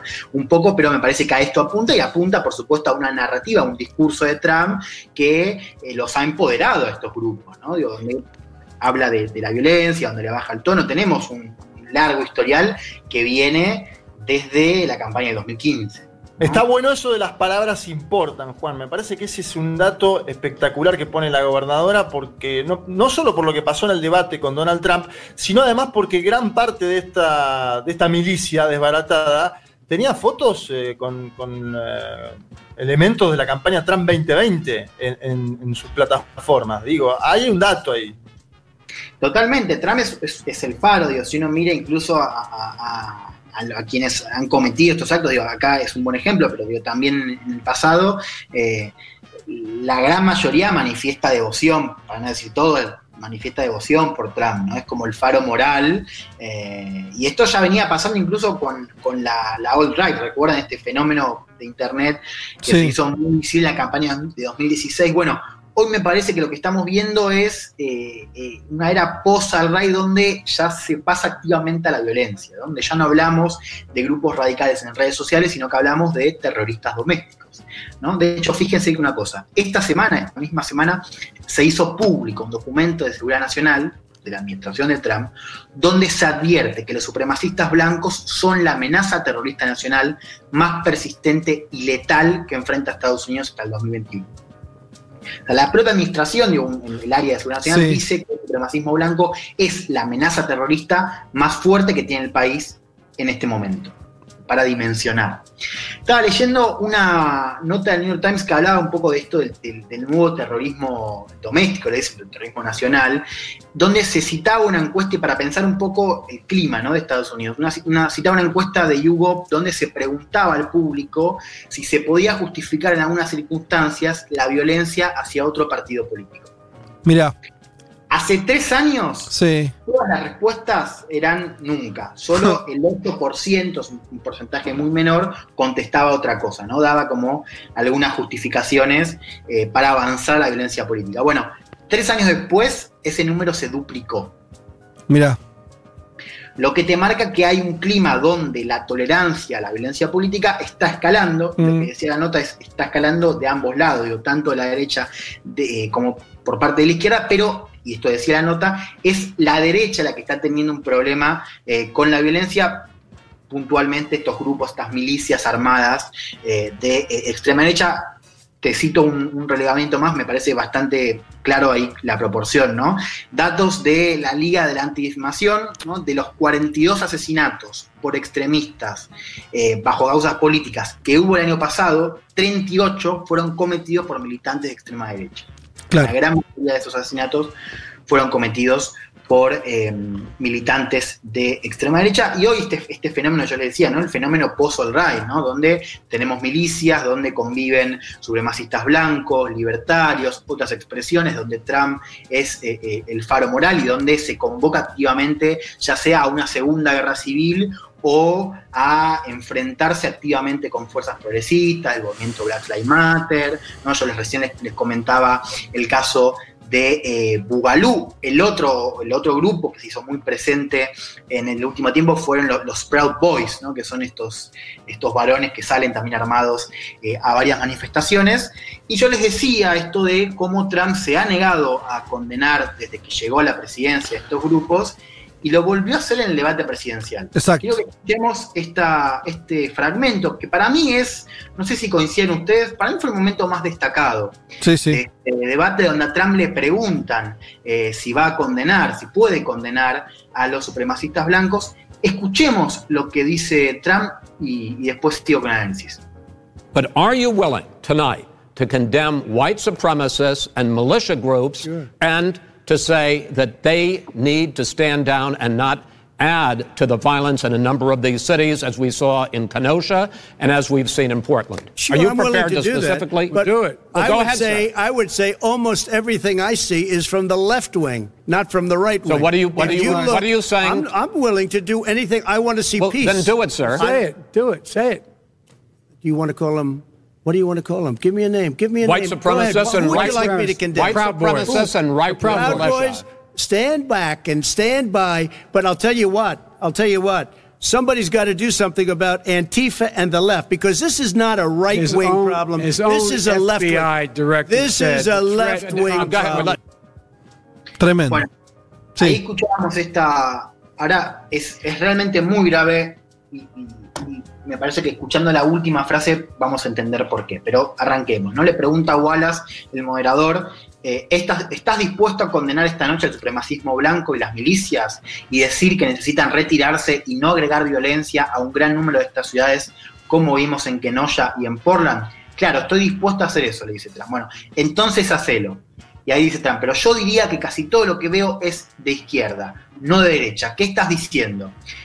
Estoy dispuesto a hacer cualquier cosa, quiero ver la paz.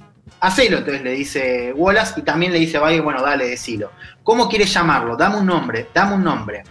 Supremacismo blanco y milicias de derecha, le dice Wallace, y ahí viene esta cita de dice, muy bien chicos, retrocedan y esperen.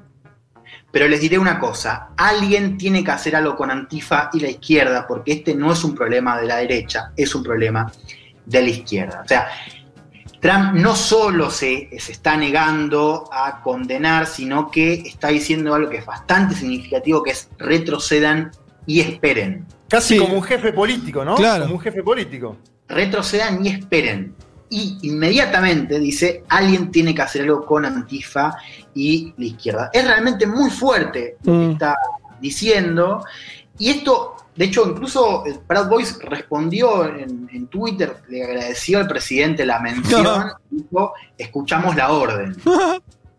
Tremendo. Además venía después de la acusación concreta de Biden que le venía diciendo las veces que Trump dijo son buena gente, no sé, bueno, otras cuestiones que ha defendido justamente a supremacistas blancos, digo. Se da después de esa acusación por parte de Biden la pregunta de Wallace. Claro, y esto hace una semana, digo, fíjense dónde estamos parados hoy, ¿no? Con esto que yo les mencionaba eh, recién, ¿no? Este, este intento de secuestro a la gobernadora de Michigan. Y algo que se está comentando mucho es qué va a pasar en un escenario electoral donde muy probablemente, y esto lo hemos hablado la semana pasada, haya algún tipo de disputa respecto al resultado electoral. De hecho, lo dijimos eh, el programa pasado, nos podemos ir a dormir sin los resultados, o sea, sin saber quién gana las elecciones, lo cual en un escenario político en Estados Unidos nos lleva a pensar que tranquilamente puede haber tensión social en las calles, un año que ha sido revuelto como no sucedía hace décadas. Sí. ¿Qué van a hacer estas milicias? Y esa es la gran pregunta que hoy está circulando por Estados Unidos.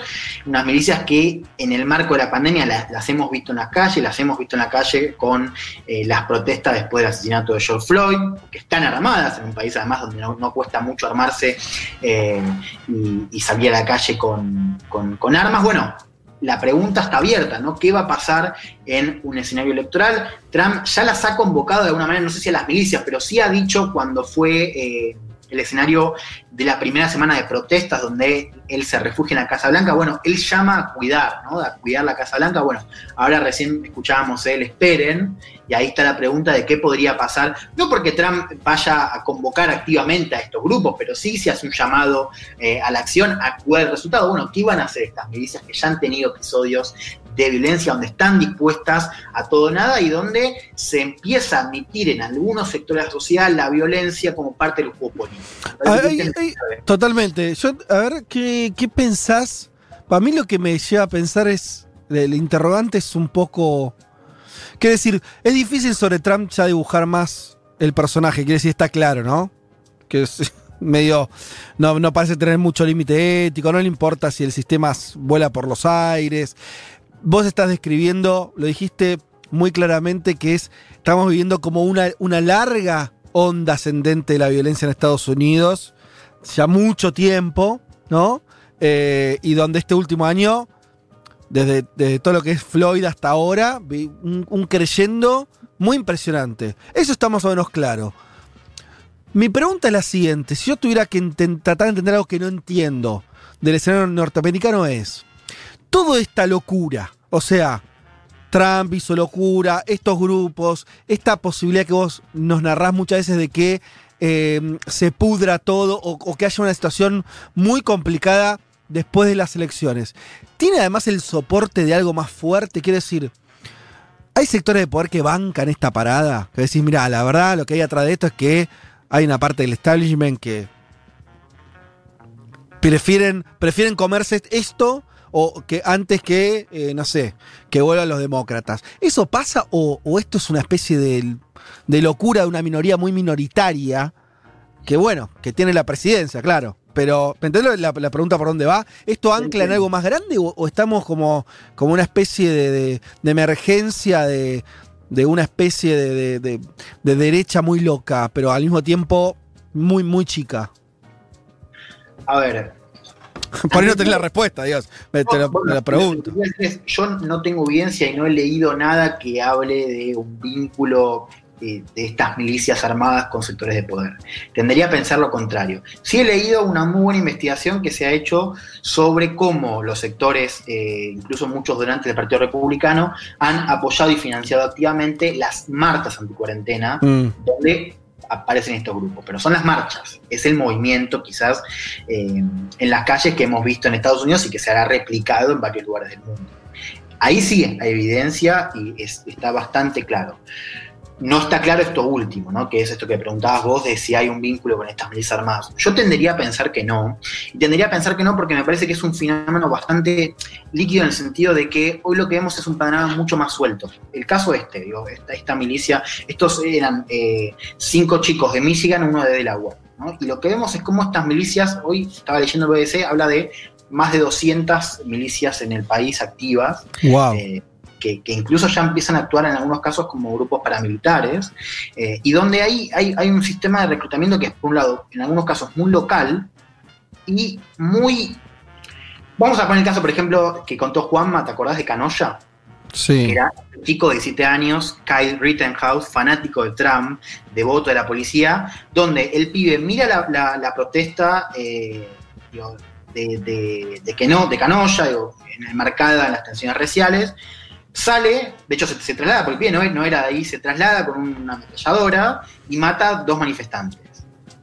Esto me parece que es un claro ejemplo de, de, de, cómo está sucediendo esta violencia que es no tan orgánica, organizada, pero más bien a nivel local. Organizada quiero decir no desde arriba, no desde... sí, te entiendo.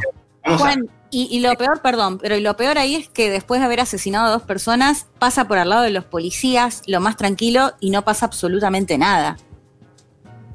Totalmente. Bueno, ese, ese el vínculo con la policía es algo interesante para pensar, digo, porque uno generalmente mira que en, los siempre cuando hay grupos paramilitares nos dice algo digo, sobre muchas cosas, pero también sobre la legitimidad de la policía. ¿no? Digo, me parece que esto da cuenta un poco de, eh, del estado de cosas hoy en, en, en, Estados Unidos y cómo también hay cierta, no sé si la palabra es deslegitimación, pero sí un, grupo cada vez más grande de personas que creen que eh, tienen que hacerse cargo de la seguridad, digamos, ¿no? Como que tienen que salir a hacer justicia por su cuenta porque la policía no va a hacer nada, porque la policía eh, va a respetar lo cual es bastante cuestionable porque justamente la- la- las, las protestas arrancaron por lo contrario, por una policía que no respeta los derechos humanos.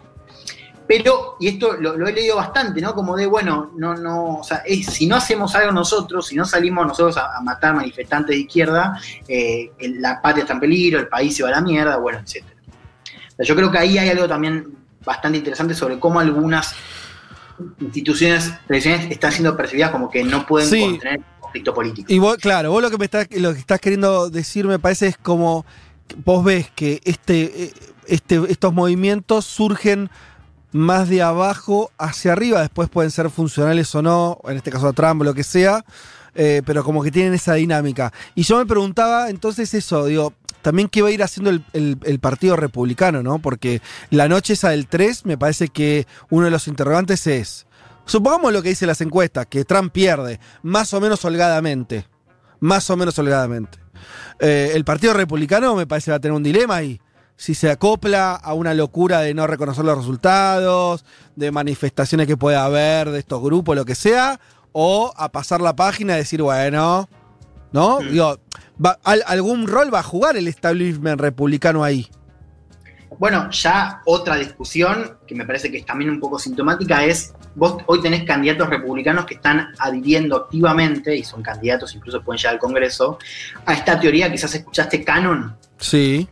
Que es esta teoría conspirativa que cree que hay una red de pedofilia global que está integrada por, entre otros, Tom Hanks, los Obama, Hillary, Sí. y que Trump está librando una batalla secreta para combatirlo. Sí.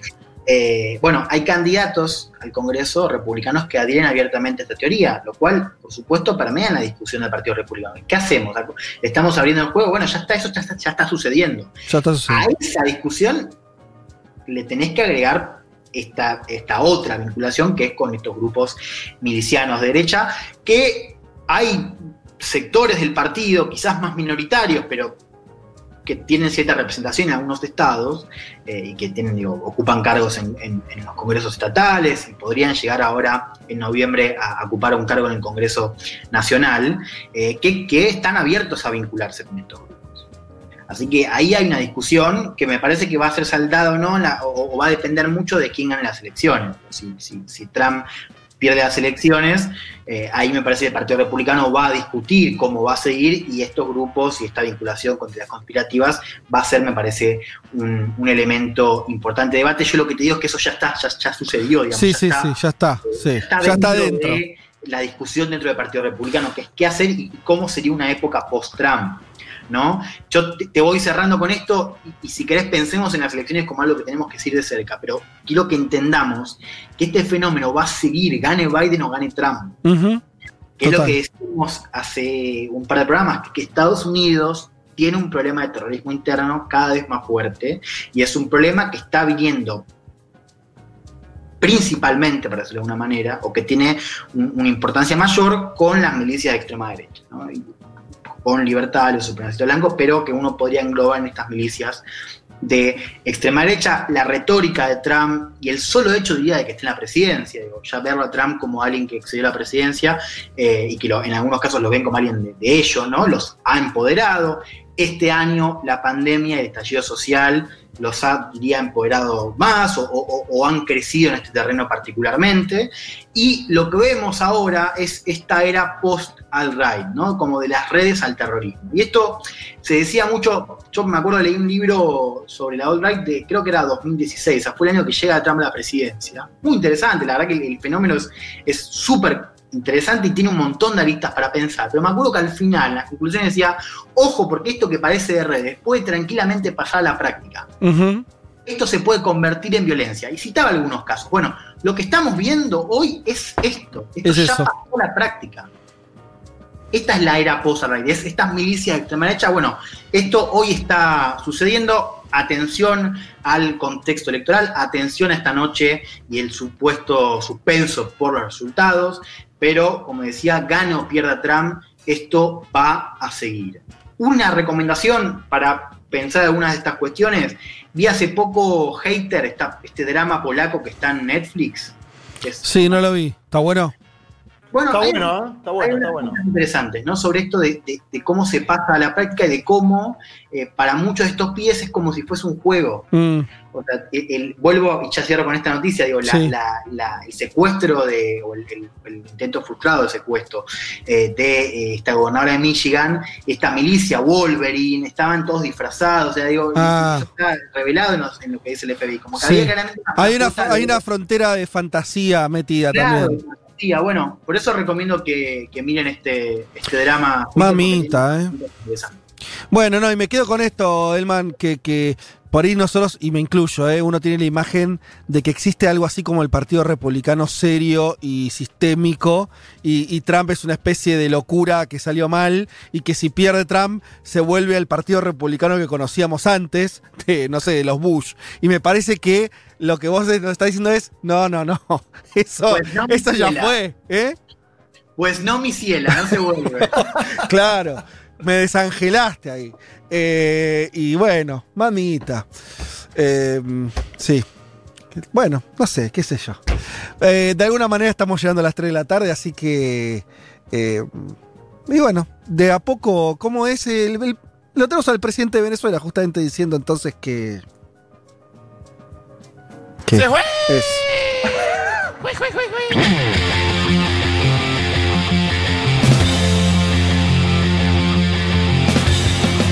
Eh, señoras y señores, eh, muchas tardes y buenas gracias. Bueno, programa intenso el día de hoy, espero que les haya gustado, un montón de mensajes, la mayoría agradeciendo el programa, agradeciendo en el sentido que eso, que les gustó y nosotros nos pone muy contentos que a ustedes les haya gustado, pues para eso lo hacemos, así que un saludo a todos, eh, los oyentes. Un abrazo a los carniceros, ¿no? Un abrazo a los carniceros. Nadie La, la Ya comida está se- circulando el meme No. de Fede comiéndose el brazo de Juan Elman, es muy bueno. No, chicos, bueno.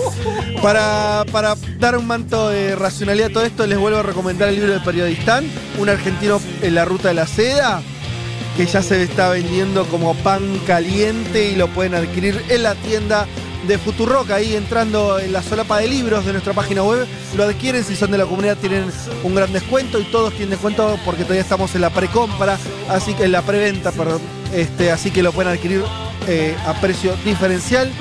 Nosotros nos despedimos, saludamos como siempre a, a quienes hacen este programa, a Lali Rombolá por la puesta en el aire, a Aldana Somoza y Natalia Espósito por la producción, a todos ustedes eh, que están del otro lado. Los reencontramos entonces el domingo que viene, si les parece, como siempre, a las 12 del mediodía. ¿Alguno tiene algo para, para agregar?